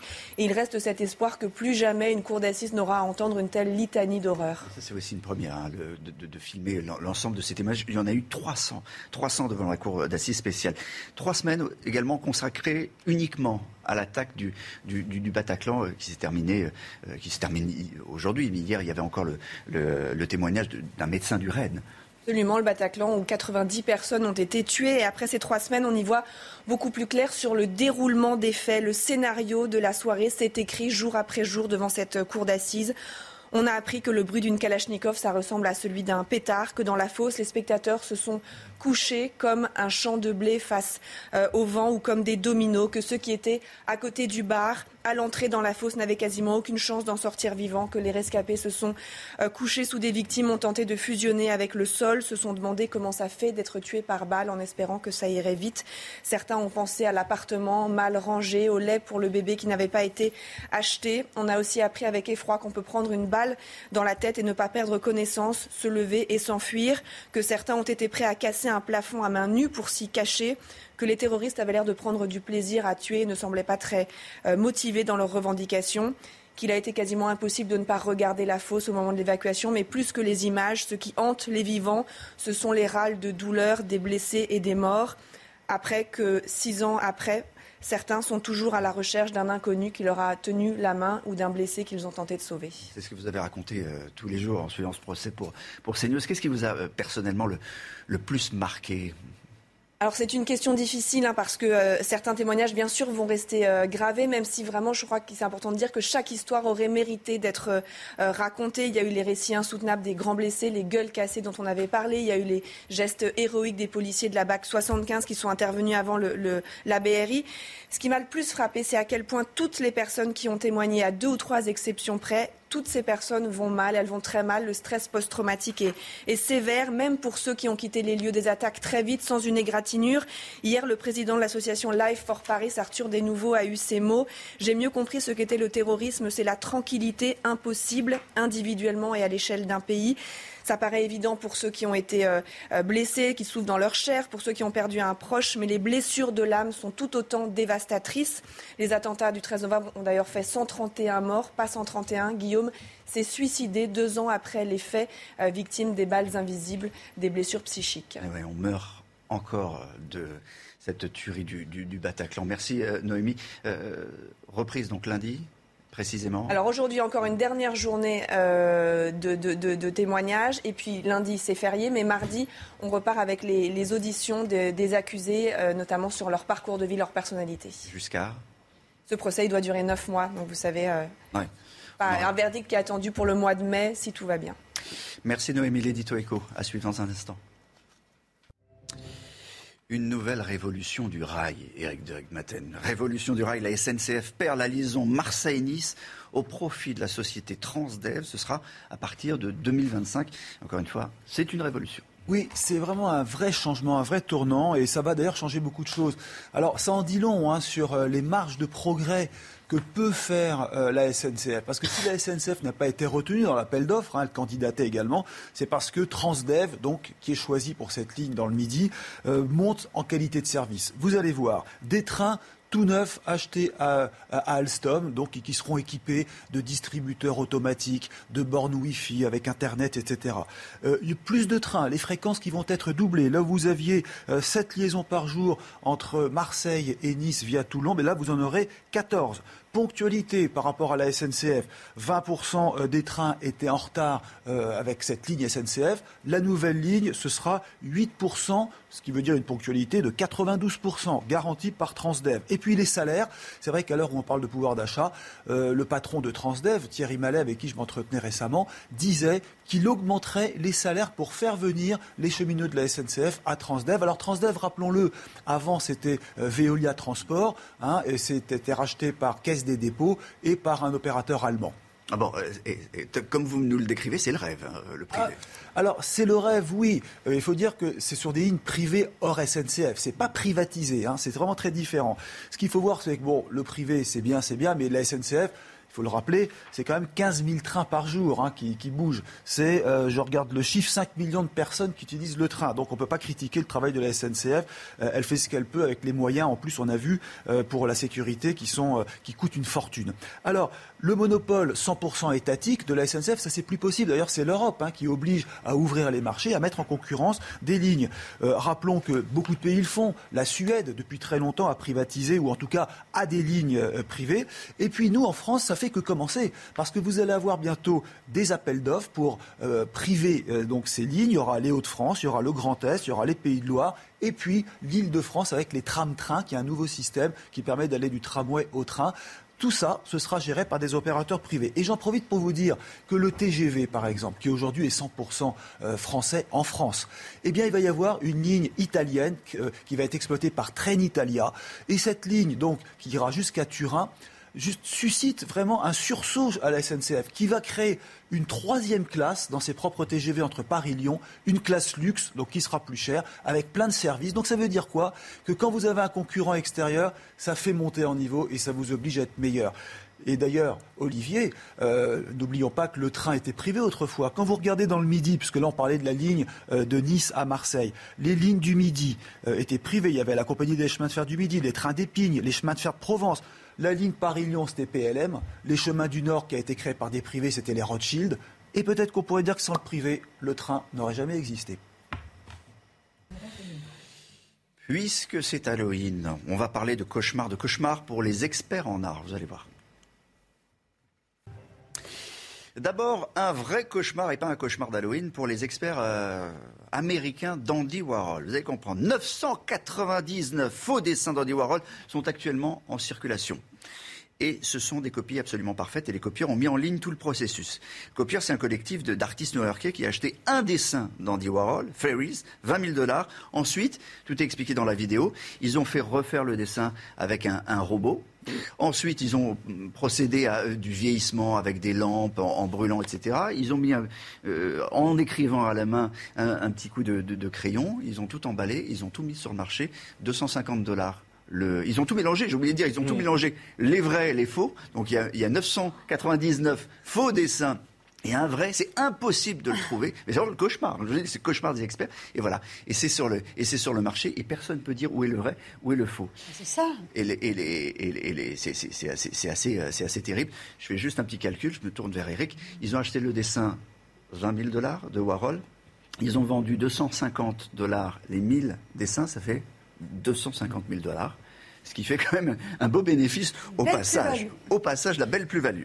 Toujours commercial, mais plus terre à terre, les salles de vente ont le sens du timing aux États-Unis. Une maison de vente de Beverly Hills profite de cette période d'Halloween pour disperser toute une collection de costumes, de masques et autres babioles euh, qui, euh, certaines datent des années 60, mais qui sont liées à des séries comico-horrifiques ou carrément des films d'horreur Euh, voilà, c'est mon petit préféré, vous allez le découvrir. Alors, il y a le, sommet du crâne de, de Frankenstein, euh, qui était porté dans, une série, et surtout le masque de Freddy, le vrai, hein, Les Griffes de la Nuit, 1984, qui est un film qu'on met dans le top 5 des meilleurs films d'horreur à revoir pour Halloween. Donc, je sais qu'il y a plein de, jeunes gens qui vont revoir ce week-end euh, ce, film. Qui, vous avez un préféré dans les films d'horreur? Non, vous n'avez pas trop. Paul Sujet, pas de. Bon, je vous propose quand même de faire la cuisine pendant Halloween. Ah, j'adore les films. Ça s'appelle La cuisine des sorcières. C'est un, un, livre qui sort vraiment opportunément. C'est fait avec euh, beaucoup de cuisine au potiron, mais alors il y a euh, euh, des, des, recettes hyper inventives comme celle-là. je ne sais pas si on voit bien. Ça s'appelle le, oh. doigt, le doigt des sorcières. le doigt des sorcières. On peut faire aussi ça Halloween. On peut être très très inventif. Voilà, marmiton, la cuisine des sorcières, 60 recettes pour Halloween. C'est chez Michel Lafon. C'est vrai que la cuisine peut tourner au film d'horreur. Ah, surtout quand c'est chez moi. Ça dépend qui est, qui est, derrière les fourneaux. Dans un instant, euh, nous serons avec euh, Robert Ménard. On ira à Béziers, où euh, policiers, mais aussi pompiers sont tombés dans un véritable guet-apens. À tout à l'heure. Ce matin, on voulait euh, écouter le témoignage de, Robert Ménard, c'est euh, le maire de, Béziers, parce que euh, à Béziers, Robert, il y a eu un, véritable guet-apens. Il n'y a pas d'autre mot. guet-apens contre les policiers et contre, les pompiers. Racontez-nous. Oui, c'est exactement le mot, un guet-apens. Qu'est-ce qui s'est passé? Vous savez, une bande de, jeunes, je ne sais pas comment les, qualifier, ont mis le, feu à, des engins de chantier d'une école en, construction, et j'insiste, d'une école en construction pour, le quartier. Et donc les, policiers et les pompiers sont arrivés, les services de secours. Et évidemment, j'allais dire évidemment, parce que ce n'est pas la première fois, qu'est-ce qui se passe? Ils sont caillassés, pris à partie par des, par, des, par des jeunes du quartier, habillés de noir, encagoulés, qui les attendaient de pied ferme. C'est inacceptable, c'est insupportable parce que ça se reproduit régulièrement. Je vous rappelle que dans ce quartier, il y a deux ans maintenant, c'était, vous savez, à Halloween de, de l'année 2019, un certain nombre de ces jeunes de ce quartier avaient mis le feu à une école, avaient mis le feu à une école, euh, à une école entièrement. Elle avait été entièrement détruite et on vient, et on vient d'ailleurs de l'inaugurer. Et aujourd'hui, deux ans après, pas les mêmes jeunes, enfin je n'en sais rien, enfin en tout cas, des jeunes du quartier s'en prennent à une autre école qu'on reconstruit. Enfin, qu'est-ce qu'on fait? Qu'est-ce qu'on peut faire alors je ne sais plus, je ne sais plus. Nous, on, y met les policiers municipaux. Il faut plus de présence policière, mais on ne peut pas accepter. C'est une petite minorité qui pourrit la vie de tout un quartier qui s'en prennent au fond à leurs petits frères et à la petite sœur qui vont être privés d'une école, d'une école qui va être une école bilingue, c'est-à-dire la seule école bilingue de tout l'ouest du département. Alors, euh, c'est le, quartier de la Devèze, et vous, le rappeliez déjà en avril dernier. En avril dernier, la BAC avait essuyé, je crois, des, tirs de mortier euh, d'artifice au, même endroit. Mais vous disiez, c'est une école. Bon, euh, partout, on, a lu et on le sait, c'est une école aussi municipale qui, va porter le nom de, Samuel Paty. Alors, c'est un, un, peu symbolique également, Robert. Oui, c'est un peu symbolique, mais ça n'a rien à voir, parce que contrairement à d'autres communes, d'autres villes, quand on a décidé de donner le nom de Samuel Paty à, cette école, qui jusqu'à présent s'appelait l'école des, Oliviers. Tout le monde a été d'accord. Évidemment, les, les, euh, les, les, instituteurs, les institutrices, les parents d'élèves, euh, les, associations de quartier, tout le monde, et évidemment la municipalité, puisque c'est nous qui l'avons proposé. Ça veut dire qu'il n'y a pas eu de problème là-dessus. C'est un quartier où c'est une minorité qui nous pourrit la vie. Une minorité dans un quartier qui est, contrairement à ce que j'entends souvent dans les médias, pas concernant ce quartier, mais souvent ces quartiers de la politique de la ville, n'est pas abandonné. C'est le quartier qui est le plus aidé de la ville. Depuis une dizaine d'années, l'État, la ville et les autres collectivités ont dû investir près de 100 millions, vous entendez 100 millions d'euros dans ce quartier. Ce pas des quartiers où que l'État abandonne et que nous abandonnerions. C'est le seul quartier où il y a deux centres sociaux. C'est le seul quartier où il y a un poste de police. C'est le seul, c'est le seul quartier où il y a une mairie annexe c'est des quartiers où on, vient de finir une école, où on reconstruit encore une autre école. Euh, enfin bref, on, Robert, Robert Ménard, Robert Ménard, on a un peu la même situation au fond que, que à Alençon, et on a l'impression, et on terminera là-dessus, que les, dealers euh, montrent, là, euh, montrent les muscles, disent on est tout puissant, on fait la loi, si on a envie de casser du flic ou, ou, ou du pompier, on peut le faire, où on veut, quand on veut. C'est exactement ça, parce qu'il y avait eu quelques jours avant, vous savez, des, incidents, des contrôles de police. Enfin, ce que la police a raison de faire, et ils se vengent, ils se vengent. Donc, c'est inacceptable. Il ne faut pas supporter qu'un certain nombre de gens qui sont en infraction avec la loi puissent se faire, se faire justice en disant attendez, on va les entendre, on va les attendre, les policiers et, les pompiers, ils vont voir ce qu'ils vont voir. C'est pas possible que ça continue comme ça. Et ne trouvons pas d'excuses en disant ah les pauvres ils sont abandonnés, ah les pauvres on les oublie parce que ce n'est pas vrai. Ce n'est pas vrai. Jamais l'État et les collectivités locales n'ont mis autant d'argent dans ces quartiers. Donc il n'y a aucune excuse. Ce qu'il faut, c'est que ces gens-là, ces gens-là, ils soient derrière les barreaux. Je m'en félicite parce que tout à l'heure, je me faisais allusion à l'école des Tamaris qui avait été brûlée. Les cinq, il y avait trois adultes, trois mineurs et deux majeurs. Aujourd'hui, les majeurs sont derrière les bureaux, les, barreaux, ceux qui ont mis le feu à cette école il y a deux ans, et les mineurs sont sous contrôle policier. Ça veut dire qu'on peut y arriver quand on se donne les moyens. On peut y arriver quand on se donne les moyens. Merci beaucoup euh, d'avoir été en direct euh, sur CNews, Robert Ménard. Dans un instant, la météo. Des conditions météo particulièrement agitées pour votre week-end de la Toussaint, avec au programme d'une part une nouvelle perturbation que l'on retrouve dès ce matin sur les régions de l'Ouest, entre le Pays Basque et la Normandie. Elle est accompagnée d'une part de pluie, mais également de bonnes rafales de vent. Et puis deuxième situation à surveiller, ça c'est très important, cet épisode Sévenol qui va se mettre en place autour du golfe du Lion, avec des inondations, en tout cas de fortes pluies attendues euh, sur les Cévennes, avec localement de 200 à 50 à 300 mm de pluie attendue entre cet après-midi et euh, dimanche soir. de vraiment situation à surveiller autour du golfe du Lion. D'ailleurs, dans l'après-midi, les pluies vont avoir tendance à se renforcer, notamment sur le Gard ou encore sur la Lozère. Donc attention, soyez bien prudents puisque les pluies se bloquent sur les Cévennes puisque nous avons ce vent marin qui empêche en quelque sorte l'évacuation des eaux. Et puis la deuxième perturbation va également euh, traverser le pays. On va la retrouver toujours entre le sud-ouest, le bassin parisien cette fois, ou encore le nord avec un temps très nuageux et toujours de très bonnes rafales de vent. Les températures, températures plutôt douces ce matin grâce à la couverture nuageuse, 10 degrés à Paris,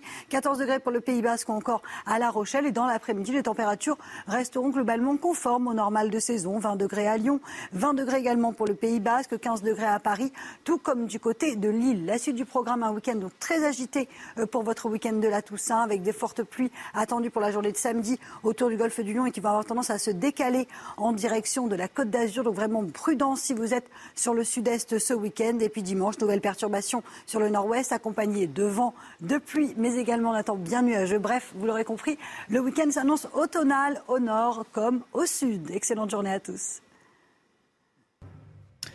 8 heures sur CNews. Bienvenue. Si vous nous rejoignez à la une de l'actualité ce matin, on, vous propose un témoignage exceptionnel, celui d'un guetteur, d'un dealer. Nos équipes l'ont rencontré dans une cité d'une ville rurale en France, dans ce contexte de guerre police-dealer dont on vient de parler avec Robert Ménard notamment. Lui a voulu nous raconter l'autre côté, témoignage à visage couvert évidemment. Vous entendrez euh, dans ce journal également le témoignage des parents d'Alexia, assassinés par Jonathan Daval à l'occasion de la sortie de leur livre. Ils ont raconté leur calvaire à Noémie Schulz, des parents qui, quatre ans après le drame, n'arrivent pas à faire leur deuil. Noémie est avec nous hein, en plateau. La croissance du PIB français s'élève à 3% au troisième trimestre 2021. L'INSEE vient de publier ces chiffres ce matin croissance qui, frôle désormais son niveau d'avant-crise, grâce notamment à la hausse de la consommation des ménages depuis la reprise du tourisme et des loisirs. Eric de Ritmaten vous décryptera ces, euh, ces chiffres. L'hôpital craque, manque de lits, manque de personnel et manque de réserves de sang, comme on pu le constater à Nantes, nos équipes là-bas. C'est entre autres à cause des postes qui manquent que les réserves sont au plus bas. Depuis le début de cette matinale, on vous propose le témoignage exceptionnel d'un guetteur. Nos équipes l'ont rencontré dans une cité d'une ville rurale en France. On ne peut pas vous révéler où elles l'ont rencontré, ni les circonstances, mais on peut vous dire que c'est lui qui est venu nous voir. Et dans ce contexte de guerre police-dealer, il a venu nous raconter l'autre côté, sa routine, comment depuis trois ans il n'est pas sorti de sa cité, et ce jeu dangereux qui est mené contre la police au quotidien, une guerre sans fin. Évidemment, témoignage à visage couvert tous les jours la même chose. Hein. C'est, soit regarder si la police passe, etc., soit, soit servir des clients. Ça dépend, ça dépend de ce que je fais, mais ce que je vois tous les jours, c'est des murs. C'est malheureux à dire, mais c'est des murs. et par-delà ces murs, c'est malheureux, mais on se sent plus en sécurité dans ces murs, et c'est ça aussi qui fait qu'on reste bloqué là-dedans. C'est qu'on se sent plus en sécurité dans ces murs parce qu'on connaît tout le monde. Plus en dehors. On peut, on veut plus s'ouvrir au monde extérieur parce que c'est pas qu'on en a peur, mais c'est qu'on se sent comme une famille à l'intérieur du quartier. Est-ce que vous pensez que la police elle peut arriver à endiguer ce trafic de drogue? Jamais. Parce que, comme je vous l'ai dit tout à l'heure, il y en a un qui tombe, il y en a un autre qui reprend sa place directement. Des fois, dans la journée, il y a un mec qui se fait péter, et une heure après, il y a un, autre mec qui prend sa place. Hein. Il n'y aura jamais. Non, il y aura jamais de. On va dire de, de trous euh, de personnel. Il n'y aura jamais ça. Paul Sugis, c'est le mouvement perpétuel, quoi. Ça, ne s'arrêtera jamais. Hein. Il y en a un qui tombe, il y en a un qui prend sa place dans l'heure. Non, en fait, ce qu'on voit bien là, c'est qu'effectivement, alors d'abord, ce qui est intéressant, c'est qu'ils connaissent très bien les méthodes des policiers et qu'ils se sont adaptés en permanence. Euh, ce qu'on voit bien là, c'est la différence entre effectivement des missions ponctuelles, euh, celles qui visent en gros à réprimer euh, ponctuellement quand on a des infos, machin, on va en chercher un ou deux. Ça maintient une pression. De toute façon, il faut le faire. Il faut que ces endroits ne soient pas des zones de non-droit. Mais ce qui est vraiment intéressant et ce sur quoi s'efforce de travailler les forces de l'ordre, c'est de faire beaucoup de renseignements en amont pour démanteler des filières entières et pas simplement aller chercher quelques guetteurs, quelques dealers, mais vraiment pouvoir euh, démanteler tout le réseau, prendre aussi euh, les armes, le matériel, etc. Et donc ça, ça suppose un travail de longue haleine, ça suppose aussi des moyens politiques euh, et économiques importants. Et pour ça, eh ben, il faut effectivement continuer d'avoir une volonté politique ferme et intransigeante là-dessus. on peut y arriver, les, les politiques et les policiers le savent, ils le disent, mais à condition de faire un travail de très longue haleine. Dans l'affaire Daval, Jean-Pierre et Isabelle Fouillot témoignent de leur souffrance ce matin sur CNews, quatre ans après le meurtre de leur fille par son mari Jonathan. Alexia, notre fille, c'est le titre du livre qu'ils ont publié hier. L'occasion de, les rencontrer, Noémie Schulz. Oui, et dans, ce livre, les parents d'Alexia euh, reviennent sur, euh, sur le procès, sur le soulagement que ça avait été d'entendre une cour d'assises euh, reconnaître la culpabilité de Jonathan Daval. Il a été condamné, on, le rappelle, à, 25 ans de, prison pour le meurtre d'Alexia. Mais ses parents, euh, aujourd'hui encore, ils ont le sentiment que de ne pas connaître la vérité, de ne pas savoir pourquoi leur fille a été tuée. Jonathan Daval a dit lors du procès que c'était une dispute qui avait euh, mal tourné, qu'Alexia pouvait se montrer violente. Les parents n'y croient pas du tout. Euh, ils évoquent la manipulation de, de, leur gendre, alors bien sûr dans les trois mois qui ont suivi la mort, mais aussi avant, dès la rencontre avec Alexia. Et on va entendre cet extrait particulièrement glaçant. C'est Jonathan Daval qui les a accompagnés pour choisir le cercueil d'Alexia. Donc on a pris un, caveau pour quatre personnes avec lui. Euh, il a choisi le cercueil avec nous, il a choisi à l'intérieur du cercueil, parce qu'Alexia adorait le parme. oui, on va prendre du parme, Alexia adore le parme. Ça fait froid dans le dos, hein Ça fait froid dans le dos. À ce moment-là, il était comment? Mais il était triste, il était euh, tout le temps en train de pleurer. Il pleurait avec nous, il, était avec, nous. on était avec lui. Euh. Et quel regard vous portez aujourd'hui sur ces larmes? Que c'était euh, des larmes de crocodile, que c'était pour nous balader. Hein. Des larmes de comédien. Hum. Ah ben là, c'est un, un, bon acteur. Hein. Comédien, metteur en scène, il, est, il a hum. tout fait pour ses parents, c'est terrible, c'est que le deuil est impossible, hein, Noémie. Oui, ils espéraient euh, trouver la paix après le, le, procès. Ils disent que ça n'est pas le cas, que l'absence d'Alexia, elle est de plus en plus forte chaque jour. Voilà, le livre est sorti, Alexia, notre fille de manière cathartique, euh, peut-être même thérapeutique pour, pour eux d'expliquer, de, raconter euh, et d'essayer un jour d'arriver à faire, à faire le deuil. Dans le reste de l'actualité, la, la, présidence de l'école normale SUP de Lyon, mise en cause dans une enquête sur des violences sexuelles. L'enquête a permis eh bien, de reconstituer une liste de 27 situations de violences sexuelles et sexistes. Elle conclut euh, également que la présidence de l'école n'avait pas suffisamment pris la mesure du problème à l'époque des faits. Cette, cette enquête, on vous le rappelle, avait été demandée par le ministère de l'Enseignement supérieur après une vague de témoignages d'étudiants au printemps dernier. Éric de Maten, la croissance du PIB français s'élève à 3% au troisième trimestre. Chiffre euh, publié euh, il y a quelques minutes par, euh, par l'INSEE. C'est un, bon chiffre plus 3% donc par rapport au trimestre d'avant, bah, ça montre que petit à petit la France euh, regagne du terrain, remonte, reconsomme, produit.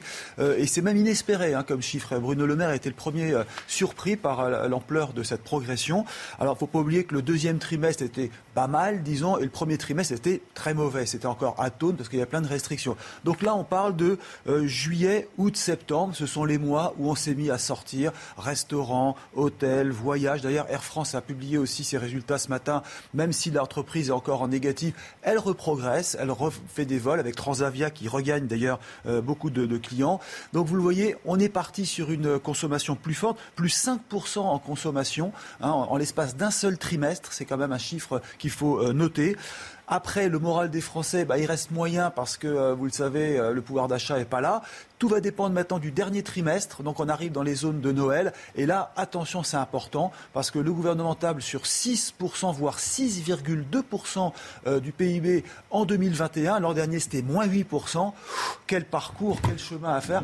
Voilà, on sera sorti d'affaires en tout cas à la fin de l'année si tout va bien. Est-ce qu'on pourra tout acheter? Parce qu'il y a tous ces containers qui sont bloqués en Chine. Est-ce qu'il y aura tous les, tous les produits sous le sapin? Est-ce qu'il faut commencer maintenant on aura l'occasion d'en reparler. est encore en panne là, pour l'instant. C'est euh, à cause de, de manque de matières premières et la pénurie de composants. Par manque de personnel, l'hôpital se fracture à tous les niveaux. Il y a un nouvel exemple avec le très grand nombre de postes vacants au sein de l'établissement français du sang. Conséquence, s'il n'y a pas assez de collecte et les réserves sont au plus bas. Reportage au CHU de Nantes avec Jean-Michel Decaze et Michael Chaillot. Depuis 13 ans, les salaires n'ont pas été revalorisés à l'établissement français du sang. Le personnel ne pourra pas bénéficier du Ségur de la santé. Il travaille certes pour un service public, mais les contrats sont de droit privé. Résultat, une infirmière préfère encore exercer à l'hôpital plutôt qu'au don du sang. Pour une infirmière à l'hôpital, c'est environ 1800 euros net par mois, alors qu'à l'EFS, c'est 1600 euros. Il y a une fuite des personnels vers des secteurs qui sont plus, plus valorisants, mieux payés. 300 postes sont à pourvoir en France, du médecin à l'informaticien. Le manque de personnel entraîne l'annulation chaque année de plusieurs centaines de collectes dans le pays. La pénurie des, personnels va engendrer une pénurie des poches. Des poches de sang Des poches de sang. Donc naturellement, et ça, ça risque de poser des problèmes à nos, à nos, aux malades. À l'appel de l'intersyndicale de l'établissement français du sang, les personnels seront en grève la semaine prochaine.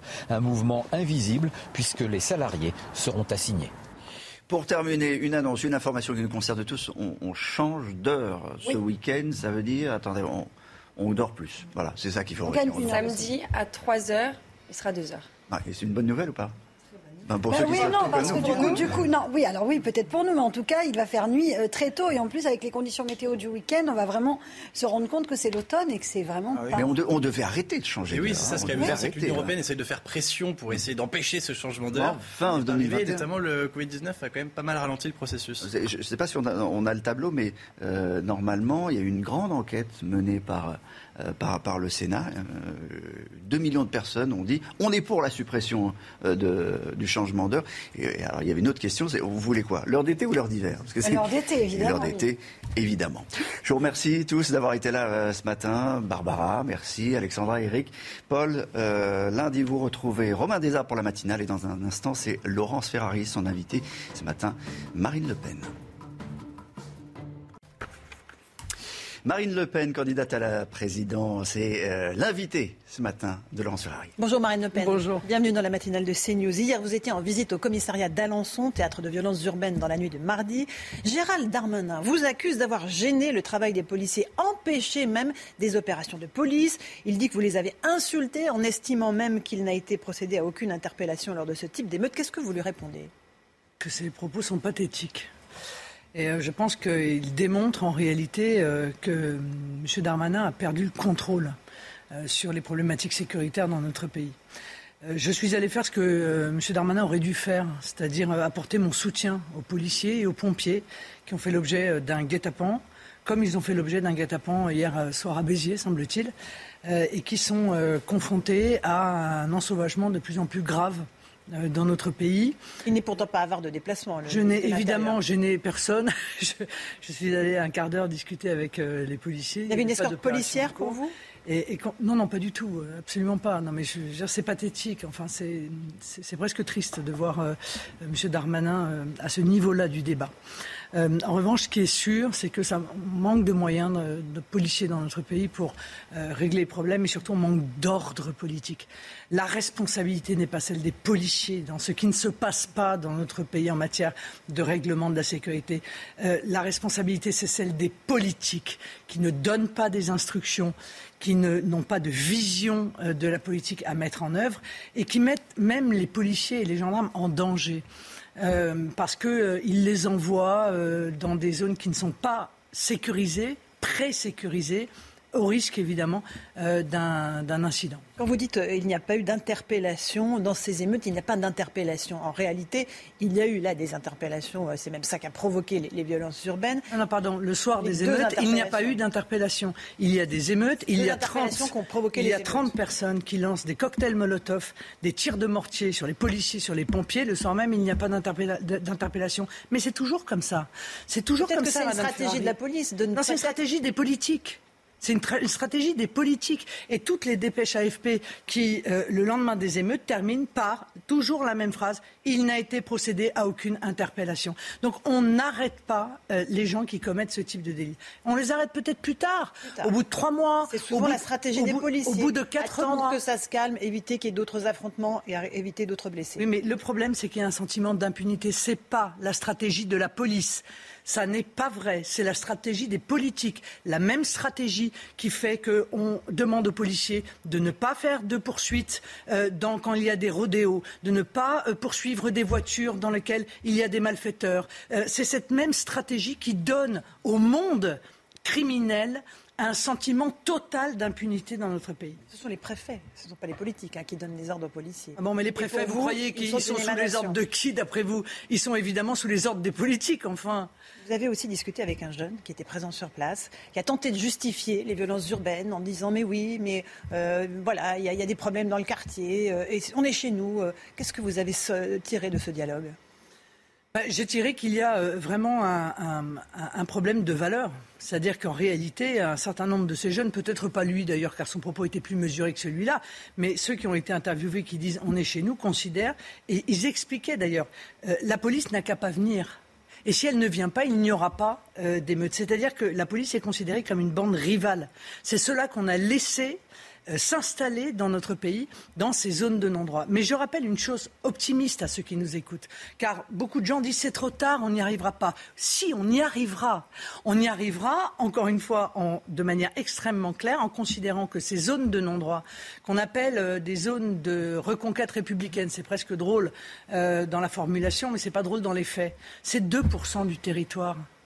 Les chefs de bande de ces bandes-là qui créent des émeutes, c'est en tout et pour tout à peu près 5000 personnes.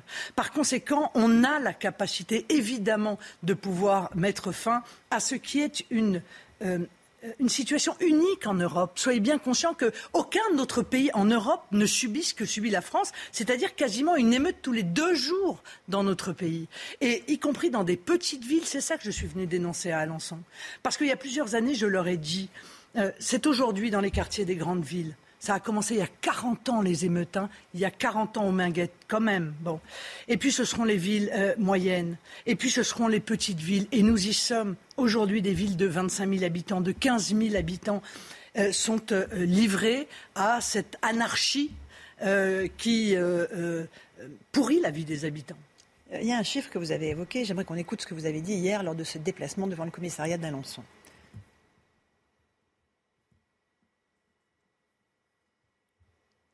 Alors, dans ce chiffre, vous évoquiez le fait que 95% de la délinquance de rue est le fait de personnes immigrées ou issus de l'immigration. D'abord, d'où est-ce que vous tenez ce chiffre? De quelle statistique officielle bah, D'abord, je le tiens euh, d'un criminologue très connu, hein, qui est euh, enseignant dans nos universités, Xavier Hofer, qui à plusieurs reprises a indiqué ce chiffre en disant qu'il y a plus de 90% euh, de la délinquance de rue, les choses sont très claires, hein, de la délinquance de rue, qui sont le fait d'immigrés ou de gens d'origine immigrée. Il n'a jamais, en par France ailleurs... en Ile-de-France Parce que les chiffres qu'on a du ministère de l'Intérieur, c'est en France. Il n'a jamais été contesté. Mais je veux même vous dire mieux. je vais vous donner un chiffre. 60% de ce qu'on appelle les petits braquages, braquages de commerce, de proximité, etc., ont lieu à 2 km, euh, dans un périmètre de 2 km de ces zones euh, de, reconquête républicaine. Pourquoi se voiler la face? Moi, la vraie question que je me pose, c'est pour régler un problème, il faut d'abord commencer par faire un constat lucide. C'est un constat lucide. Donc après avoir fait un constat lucide, on met en place les mesures pour euh, euh, régler cette situation. Si on commence à contester ce constat qui est évident, parler à n'importe quel policier, n'importe lequel, n'importe lequel, n'importe quel gendarme, il vous dira exactement la même chose que cela. Le problème, c'est comment euh, vous avez accès à des statistiques ethniques qui sont logiquement interdites dans notre pays pour l'instant. Vous voulez les rétablir? Vous êtes favorable aux statistiques Non, non, non, mais c'est pas. Non, je suis, je suis pas pour les statistiques ethniques et ce ne sont pas des statistiques ethniques, même. Le fait d'être immigré n'est pas une statistique ethnique. comment vous faites la différence entre immigré et issu d'immigration Mais enfin, il y a toutes les études, pardon, démontrent qu'il y a des gens qui sont immigrés euh, et des gens qui sont issus de l'immigration, c'est-à-dire euh, donc qui sont devenus, par exemple, nationaux euh, du simple fait d'être nés sur le territoire national ou qui ont été naturalisés, dont les parents étaient étrangers ont eux-mêmes été naturalisés.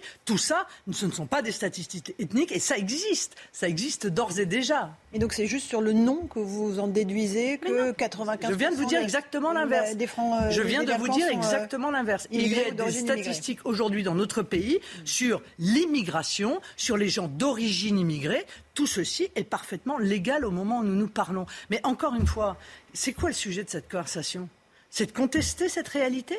Le sujet que c'est les chiffres. Euh, le, ministère de l'Intérieur nous dit 80% des personnes mises en cause pour homicide en 2020 sont françaises, 18% sont immigrés, 79% des vols avec armes. Ce sont des Français. Les homicides, ce ne sont pas des, ça n'est pas de la délinquance de rue, madame. J'ai bien dit la délinquance de rue. Voilà. C'est très clair. Mon propos est très clair. Mon propos est extrêmement clair et tout le monde le comprend et tout le monde le sait. Tout le monde sait que ce que je dis est vrai.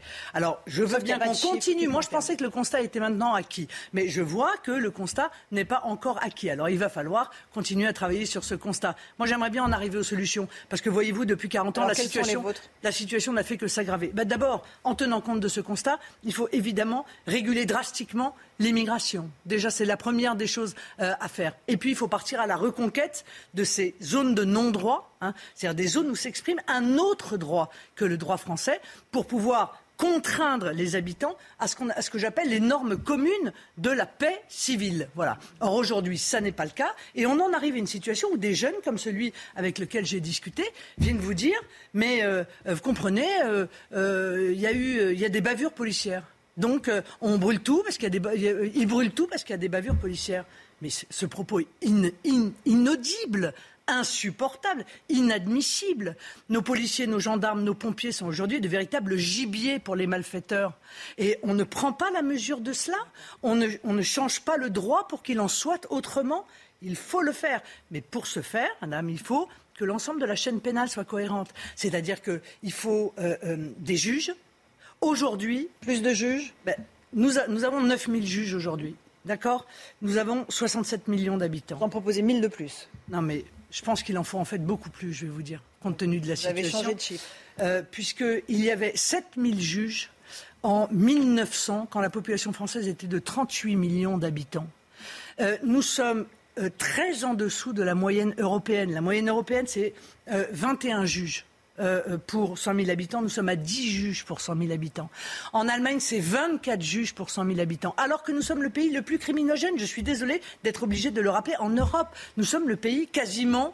Euh, peut-être l'Albanie est pire que nous, mais c'est même pas sûr. Le, euh, un des pays les plus criminogènes. Donc il faut agir, quoi qu'il en coûte, si je peux me permettre de reprendre l'expression gouvernementale. Vous êtes venu ici, vous m'avez dit il faut 1000 magistrats. Donc maintenant, vous en voulez plus Combien? 2000, 3000, 10 000 Oui, parce que je vais, je vais vous dire une chose. Je pense je, pense qu'il faut récupérer la moyenne européenne.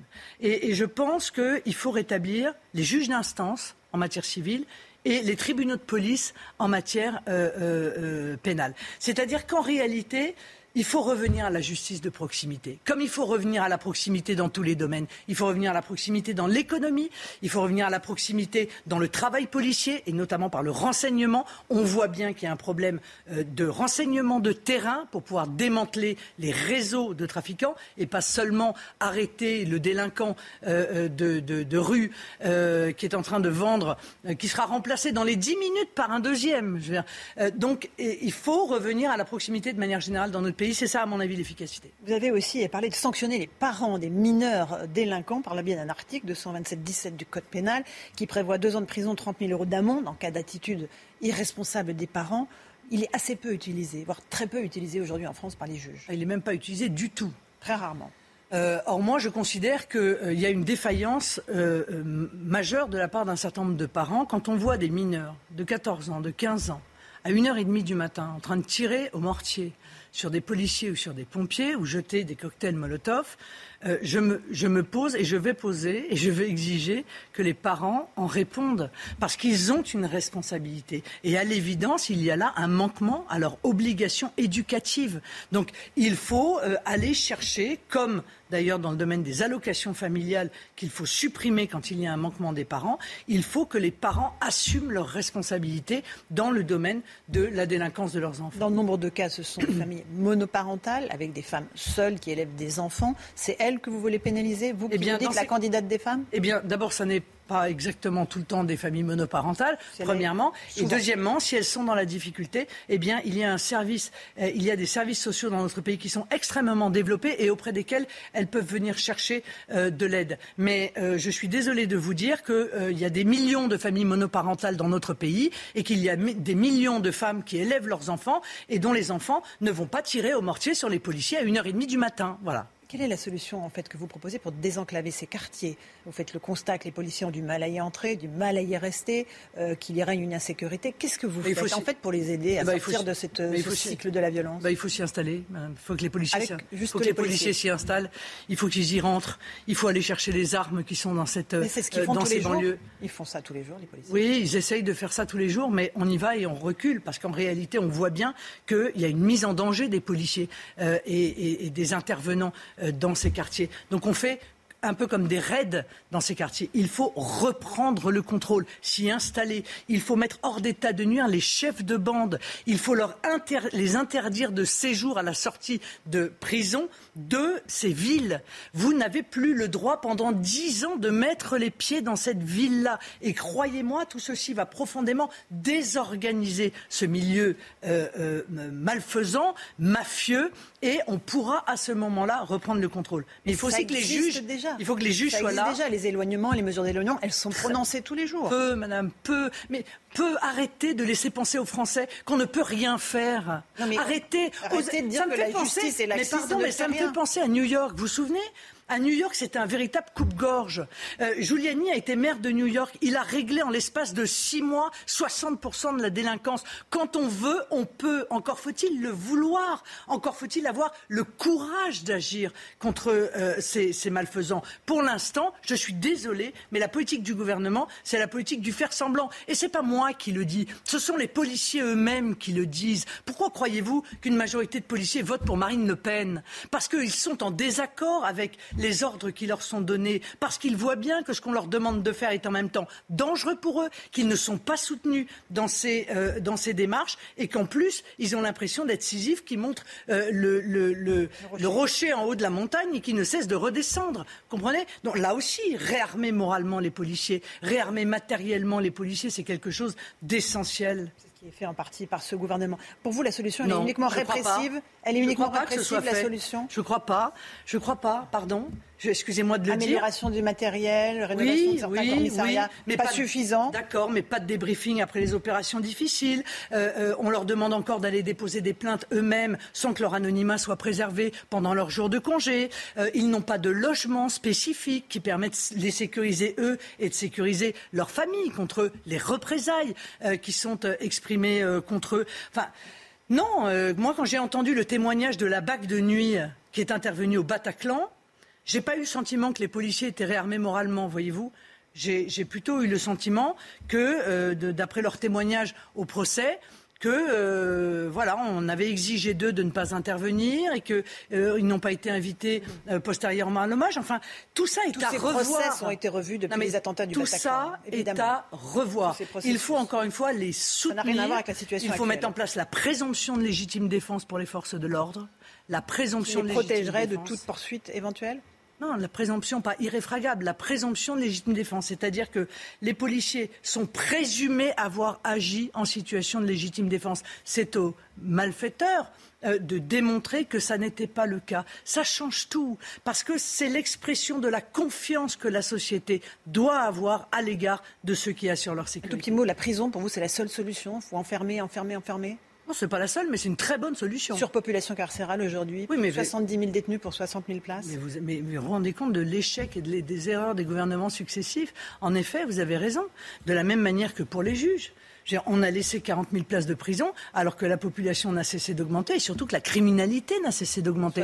Donc il faut massivement euh, créer des places de prison, mais il faut aussi revenir sur la culture du laxisme. La culture du laxisme, c'est celle qui consiste à considérer que la prison est une mauvaise solution et donc essayer d'y échapper par tous les moyens possibles. Et c'est toutes les peines alternatives. Aujourd'hui, euh, si vous avez moins de six mois de prison ferme, vous ne faites jamais de prison. Je crois que c'est une erreur. Je pense que les, les comment dire, les peines courtes, même si c'est 15 jours, un mois, un mois et demi, euh, eh bien, c'est efficace parce que ça rompt avec le sentiment Dans des structures adaptées alors? Ou dans les prisons normales? Non, dans des structures adaptées. D'ailleurs, ça coûtera moins cher et ce sera plus rapide à mettre en place. Parce que vous savez, on a beaucoup de patrimoine d'État qu'on est en train de vendre à l'encan. On a euh, des anciens hôpitaux, on a euh, des anciennes casernes. Voilà des bâtiments qu'on pourrait très facilement transformer en, en, centre de détention. En combien de allégé. En six mois, vous pouvez. Euh, en six mois, on ne peut pas faire ça en six mois, mais on peut commencer, si vous voulez,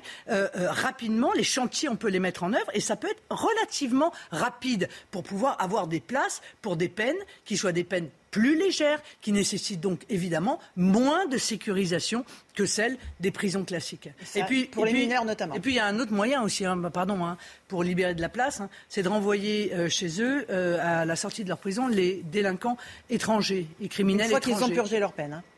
Oui, une fois qu'ils ont plusieurs Le Pen. Il y a toujours la possibilité, je l'avais dit il y a plusieurs années, il y a plusieurs années, j'ai dit, on peut toujours essayer de passer, c'est pas euh, sûr qu'on y arrive, des accords avec les pays dont ils sont originaires, pour qu'ils fassent leur peine dans leur pays d'origine, quitte d'ailleurs à ce qu'on contribue euh, euh, à, cette incarcération.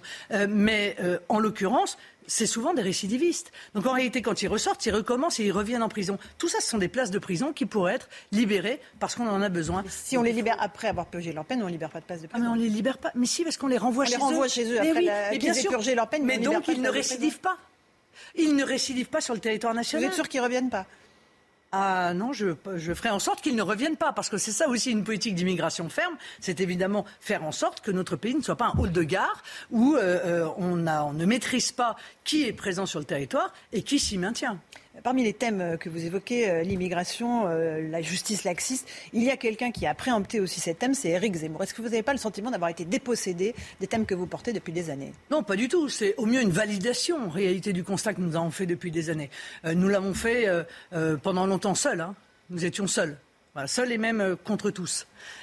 Aujourd'hui, c'est quasiment unanime. Tout le monde dit qu'il y a un problème d'immigration dans notre pays. Bon, ben, tant mieux, c'est bien. Ne recréons pas, encore une fois, de la division, là où maintenant nous avons réussi, nous, je le dis clairement, nous, à créer une unanimité sur ce sujet, parce qu'encore une fois, l'urgence, c'est de régler le problème. Éric Zemmour euh, s'est livré une attaque frontale contre vous. Il vous traite euh, de femme de gauche. On va écouter ce qu'il dit, puis vous allez lui répondre. On va l'écouter. Pauvre Marine Le Pen, je la plains. Je la plains. Euh, de devoir reprendre, de parler comme Marlène Schiappa, de parler comme la gauche, de parler comme les féministes. Euh, je la plains de devoir reprendre des arguments, mais vous savez, j'avais été le premier à le dire et à le diagnostiquer. C'est une femme de gauche. Tous ses réflexes sont de gauche. Elle est en décalage avec son électorat. Madame Le Pen, est-ce que vous êtes de gauche? Est-ce que vous êtes en décalage avec votre électorat? Euh, D'abord, j'aime pas beaucoup son mépris. Je, vous le dis parce qu'il me rappelle celui d'Emmanuel Macron. Euh, on a eu cinq ans de ce mépris-là. Je pense que Eric Zemmour a tort d'utiliser cette tonalité. Euh, deuxièmement, euh, je crois que ce propos n'a pas de sens. Quand on est patriote, on n'est pas de droite ou de gauche. Le général de Gaulle, lui, disait jamais je suis de droite. Jamais. Voilà. Il n'y a pas un peuple de droite ou un peuple de gauche. Il y a un peuple de France. Et on ne peut pas, sauf à être totalement contradictoire, considérer que la France est en danger de mort, comme le dit Éric Zemmour, et n'en appeler qu'aux gens de droite. Ça n'a absolument pas de sens. Si la France est en danger de mort, c'est l'ensemble du peuple de France qui doit euh, se lever pour pouvoir euh, sauver euh, le pays. Dans les tranchées, je suis désolé, il y avait le curé et l'instituteur. Hein. Il n'y avait pas des gens de droite ou, ou, des gens de gauche. Donc je pense qu'il commet une erreur profonde d'analyse. Donc c'est pour ça que vous tendez la main à la gauche Je tends la main à tout le monde. Je, encore une fois, je ne suis ni de droite ni de gauche, je suis de France. Je l'ai dit et je le redis. Et j'ai besoin de tous les Français pour pouvoir mettre en, en œuvre une politique qui sera faite à leur bénéfice. Car moi, mon objectif, c'est de servir la France et les Français. Ça n'est pas de me servir, mais de les servir. Est-ce que l'objectif d'Éric Zemmour, c'est de vous tuer, de prendre votre place? En tout cas, euh, il, crée, euh, il crée une interrogation, car il ne cesse de m'attaquer avec une grande dureté euh, que mon parcours ne justifie pas. Car, encore une fois, je n'ai aucune responsabilité dans la situation actuelle du pays. Je n'ai jamais été au pouvoir. Je n'ai même jamais voté pour des gens, contrairement à Éric Zemmour qui a voté Mitterrand, je n'ai jamais voté pour des gens qui ont contribué à l'affaissement du pays. Je n'ai fait que me battre avec mes convictions et je crois avec courage et avec euh, des euh, millions de Français euh, qui, eux aussi, se sont battus, des centaines de milliers de militants qui, pendant des années, croyez-moi, ont mené un combat qui n'était pas facile. Qu'est-ce qui justifie cette hargne de la part d'Éric Zemmour? Je ne comprends pas, d'autant que parallèlement, il y a une forme de bienveillance à l'égard d'Emmanuel Macron. Je veux dire, il, ne formule aucune attaque aussi virulente à l'égard d'Emmanuel Macron, qui pourtant, objectivement, a une part de responsabilité lourde dans la situation du pays. Ça veut dire qu'aujourd'hui, la réconciliation avec Eric Zemmour est impossible pour vous? Mais non, mais euh, la France justifie tout, euh, y compris d'oublier les outrages.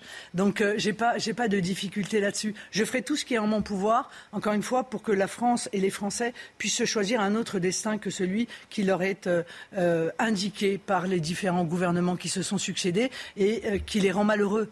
Parce qu'aujourd'hui, euh, beaucoup de Français sont malheureux.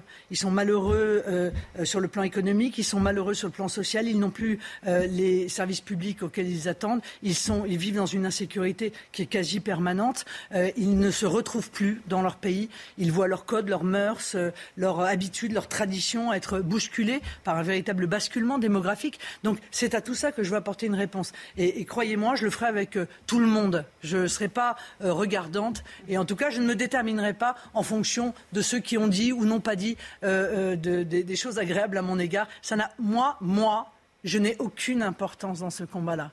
Voilà. Moi, euh, ce qu'on m'a fait n'a aucune importance. Ce qui est important, c'est que j'ai le courage, moi, de mettre en œuvre cette politique. Et vous irez Je le ferai. Et personne ne peut douter, Madame Ferrari, personne, que je ne réglerai pas le problème de l'immigration en France. Est-ce que vous irez jusqu'au bout, quoi qu'il arrive? Ne serait-ce que pour des raisons techniques, euh, financières Non, mais j'irai jusqu'au bout, quoi qu'il arrive. Euh, parce qu'il y a des millions de Français euh, qui espèrent en ma candidature. Et, donc, il n'est pas question que j'abandonne qui que ce soit sur le bord du chemin. Mais surtout, je n'abandonnerai pas parce que je serai au second tour, Madame Ferrari, voyez-vous? Et donc, dans, dans la Ve République, j'allais dire, la barre, c'est la barre du premier tour. Il en restera, il en restera deux. Et, je suis convaincu de faire partie de ces deux. Vous êtes sûr qu'Éric Zemmour n'est pas capable d'accéder au second tour? Je pense qu'il n'est pas capable d'accéder au second tour. Je ne le crois pas. Je le pense par conviction et par expérience. Parce qu'il est extrêmement euh, diviseur. Euh, si vous voulez, il, euh, il donne l'image de quelqu'un qui n'a pas envie d'être le président de tous les Français. il, il, divise, il, il, utilise des propos qui sont des propos avec une, une, certaine brutalité.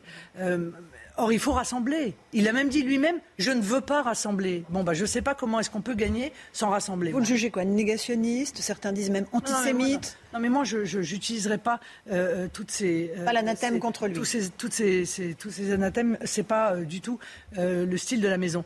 mais, mais en revanche, j'exprimerai parce que c'est nécessaire en démocratie, les divergences que j'ai avec lui. J'ai des divergences profondes avec lui. J'ai des divergences de méthode, euh, et, j'ai des divergences de fond. Les divergences de fond évidemment, c'est notamment les divergences que j'ai avec lui sur l'économie et sur le social. Je veux dire, c'est un, c'est un candidat qui porte une vision ultralibérale ou néolibérale, je ne sais pas comment on appelle ça, et, je suis tout à fait en désaccord avec lui. Moi, je pense que les Français ont le droit à avoir un système de santé performant. Je crois qu'il faut sauver le système de protection sociale. Euh, je crois qu'ils ont le droit d'avoir une retraite après avoir euh, euh, travaillé 40 ans et cotisé 40 ans. Donc nous avons effectivement des divergences importantes sur ces sujets-là. Ce qui lui fait dire que vous êtes de, gauche, c'est sans doute sur ce programme économique et social. Vous avez aussi des divergences sur la question des femmes. Vous dites qu'il y a une forme de mépris pour les femmes. Est-ce que, encore une fois, vous, dans vos actions de tous les jours, dans votre parti, les, les femmes ont les places qu'elles méritent? J'ai regardé un peu sur votre site internet dans les instances du Rassemblement national. Bureau exécutif, 3 femmes, 11 hommes. Bureau national, 12 femmes, 32 hommes. Commission nationale des investitures, 2 femmes, 16 hommes. La place des femmes chez vous, elle n'est pas si importante que ça. je crois qu'on est le parti politique qui avons le plus de femmes, euh, en l'occurrence. Et je vous signale d'ailleurs qu'avec les Verts, nous sommes le seul parti politique à n'avoir jamais été condamné euh, pour ne pas avoir respecté la loi sur la parité aux élections législatives. Mais euh, nous faisons la place au mérite, pas au sexe. Voilà, c'est la Vous place. contre les quotas? C'est la place au mérite. Ah oui, je suis contre les quotas, bien sûr. Je suis contre les quotas de tout. Je trouve que le quota euh, est quelque chose de. Enfin, moi, comme femme, euh, le quota, euh, ça me va pas. Mais en revanche, ce que je dis aux femmes, c'est que souvent elles se sous-estiment. Et ce que j'essaye de faire dans mon propre mouvement, et beaucoup de femmes peuvent en témoigner, c'est que c'est de leur dire vous avez parfaitement les compétences et les capacités. Allez-y, car dans la société française, souvent les femmes ont tendance à se sous-estimer. Je n'irai pas jusqu'à dire que parfois certains hommes ont tendance à se surestimer, euh, mais euh, les femmes ont tendance à se sous-estimer. Donc euh, je veux qu'elles prennent toute leur place parce que je pense qu'il faut défendre le droit des femmes pour demain. C'est pas tant aujourd'hui, mais demain qui m'inquiète pour le droit des femmes leur liberté de circulation demain dans les rues euh, de France, leur liberté de s'habiller comme elles veulent, la pression faite par les grands groupes euh, euh, commerciaux sur une forme, comment dire, d'imposition d'une règle de la pudeur. Vous avez vu ces grandes marques qui font des, des collections avec du, des, des, djihad, des djihad, des hijabs, pardon, ou des, ou des voiles et qui disent collection pudeur. Mais ça veut dire quoi Que les femmes françaises sont impudiques? Ça veut dire que quand on montre une épaule, un décolleté, euh, quand on est un short, on est impudique. Vous voyez, c'est sournois, mais c'est ça, à mon avis, un élément essentiel. Et puis leur droit de manière générale. Euh, le droit euh, de trouver un gynécologue. parce que dans 13 départements français aujourd'hui, il n'y a pas de gynécologue. voilà, tous ces droits-là sont des droits, à mon avis, pour lesquels il faut se battre. Mais j'en appelle aussi aux femmes.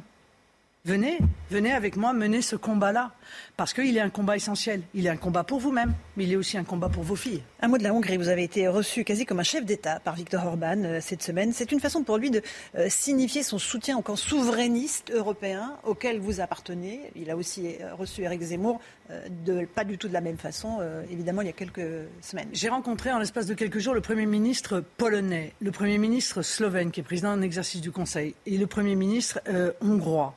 Pourquoi? Parce que je crois qu'il est en train de se dérouler quelque chose aujourd'hui en Europe. C'est deux visions en réalité de l'Europe qui s'affrontent. C'est une vision fédéraliste presque totalitaire qui est posée par l'Union européenne, qui veut décider à la place des nations. Euh, jusqu'à peut-être les soumettre, voire à les faire disparaître. Et puis, il y a la défense des nations souveraines, des nations libres, qui sont l'expression de la volonté populaire.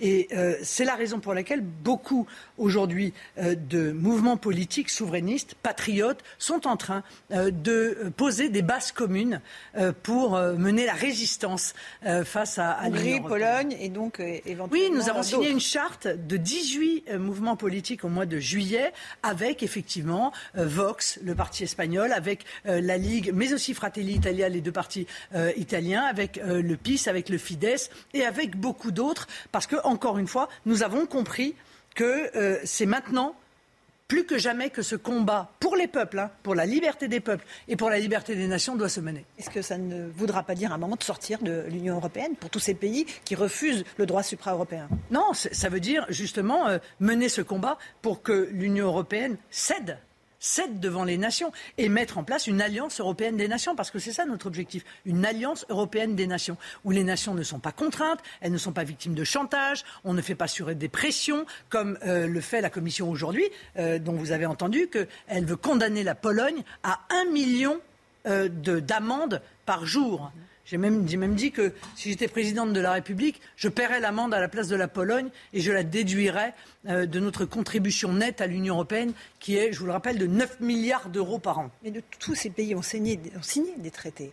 Euh, tous ces pays ont adhéré à l'idée de l'Union européenne. Mais jamais dans les traités, il n'a été question de soumettre la souveraineté des nations. Jamais. Ça, c'est la jurisprudence de l'Union européenne. C'est la Commission qui, au fur et à mesure du temps, par l'intermédiaire de son droit dérivé, est en train de prendre des positions qui ne sont pas celles des traités. Quant au traité, permettez-moi de vous rappeler que concernant le traité constitutionnel, les Français l'ont rejeté en 2005, euh, majoritairement par référendum. Par conséquent, c'est quand même un peu fort de café que la Commission euh, euh, nous parle de ce, de ce Vous reposeriez la question en français, si vous êtes élu. Nous verrons. De l'adhésion à l'Union. Nous verrons.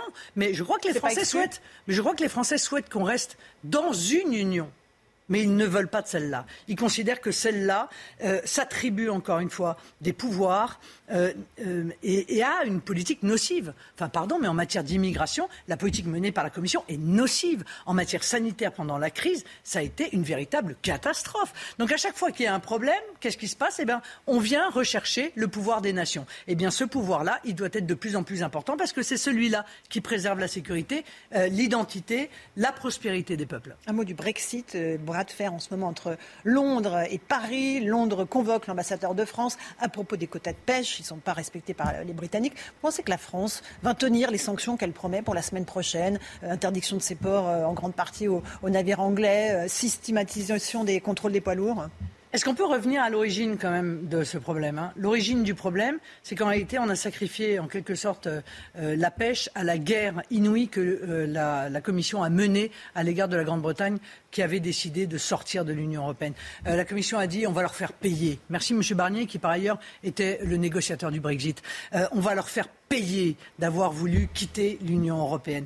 Et, du coup, euh, tout ça a créé une hostilité entre la Grande-Bretagne et euh, l'Union européenne, dont nous sommes, nous, la France, aujourd'hui la victime. Donc c'est de la faute de ces gens qui, au passage, se sont dit mais la pêche française, on s'en moque, nous. C'est ça le problème aussi de cette Union européenne un peu obèse et technocratique Ils disent mais en quoi euh, les quotas de pêche s'intéressent l'Allemagne? Ben non, ça n'intéresse pas l'Allemagne. Le gouvernement Macron les défend les pêcheurs. Donc, voyez, non mais voyez, leçon.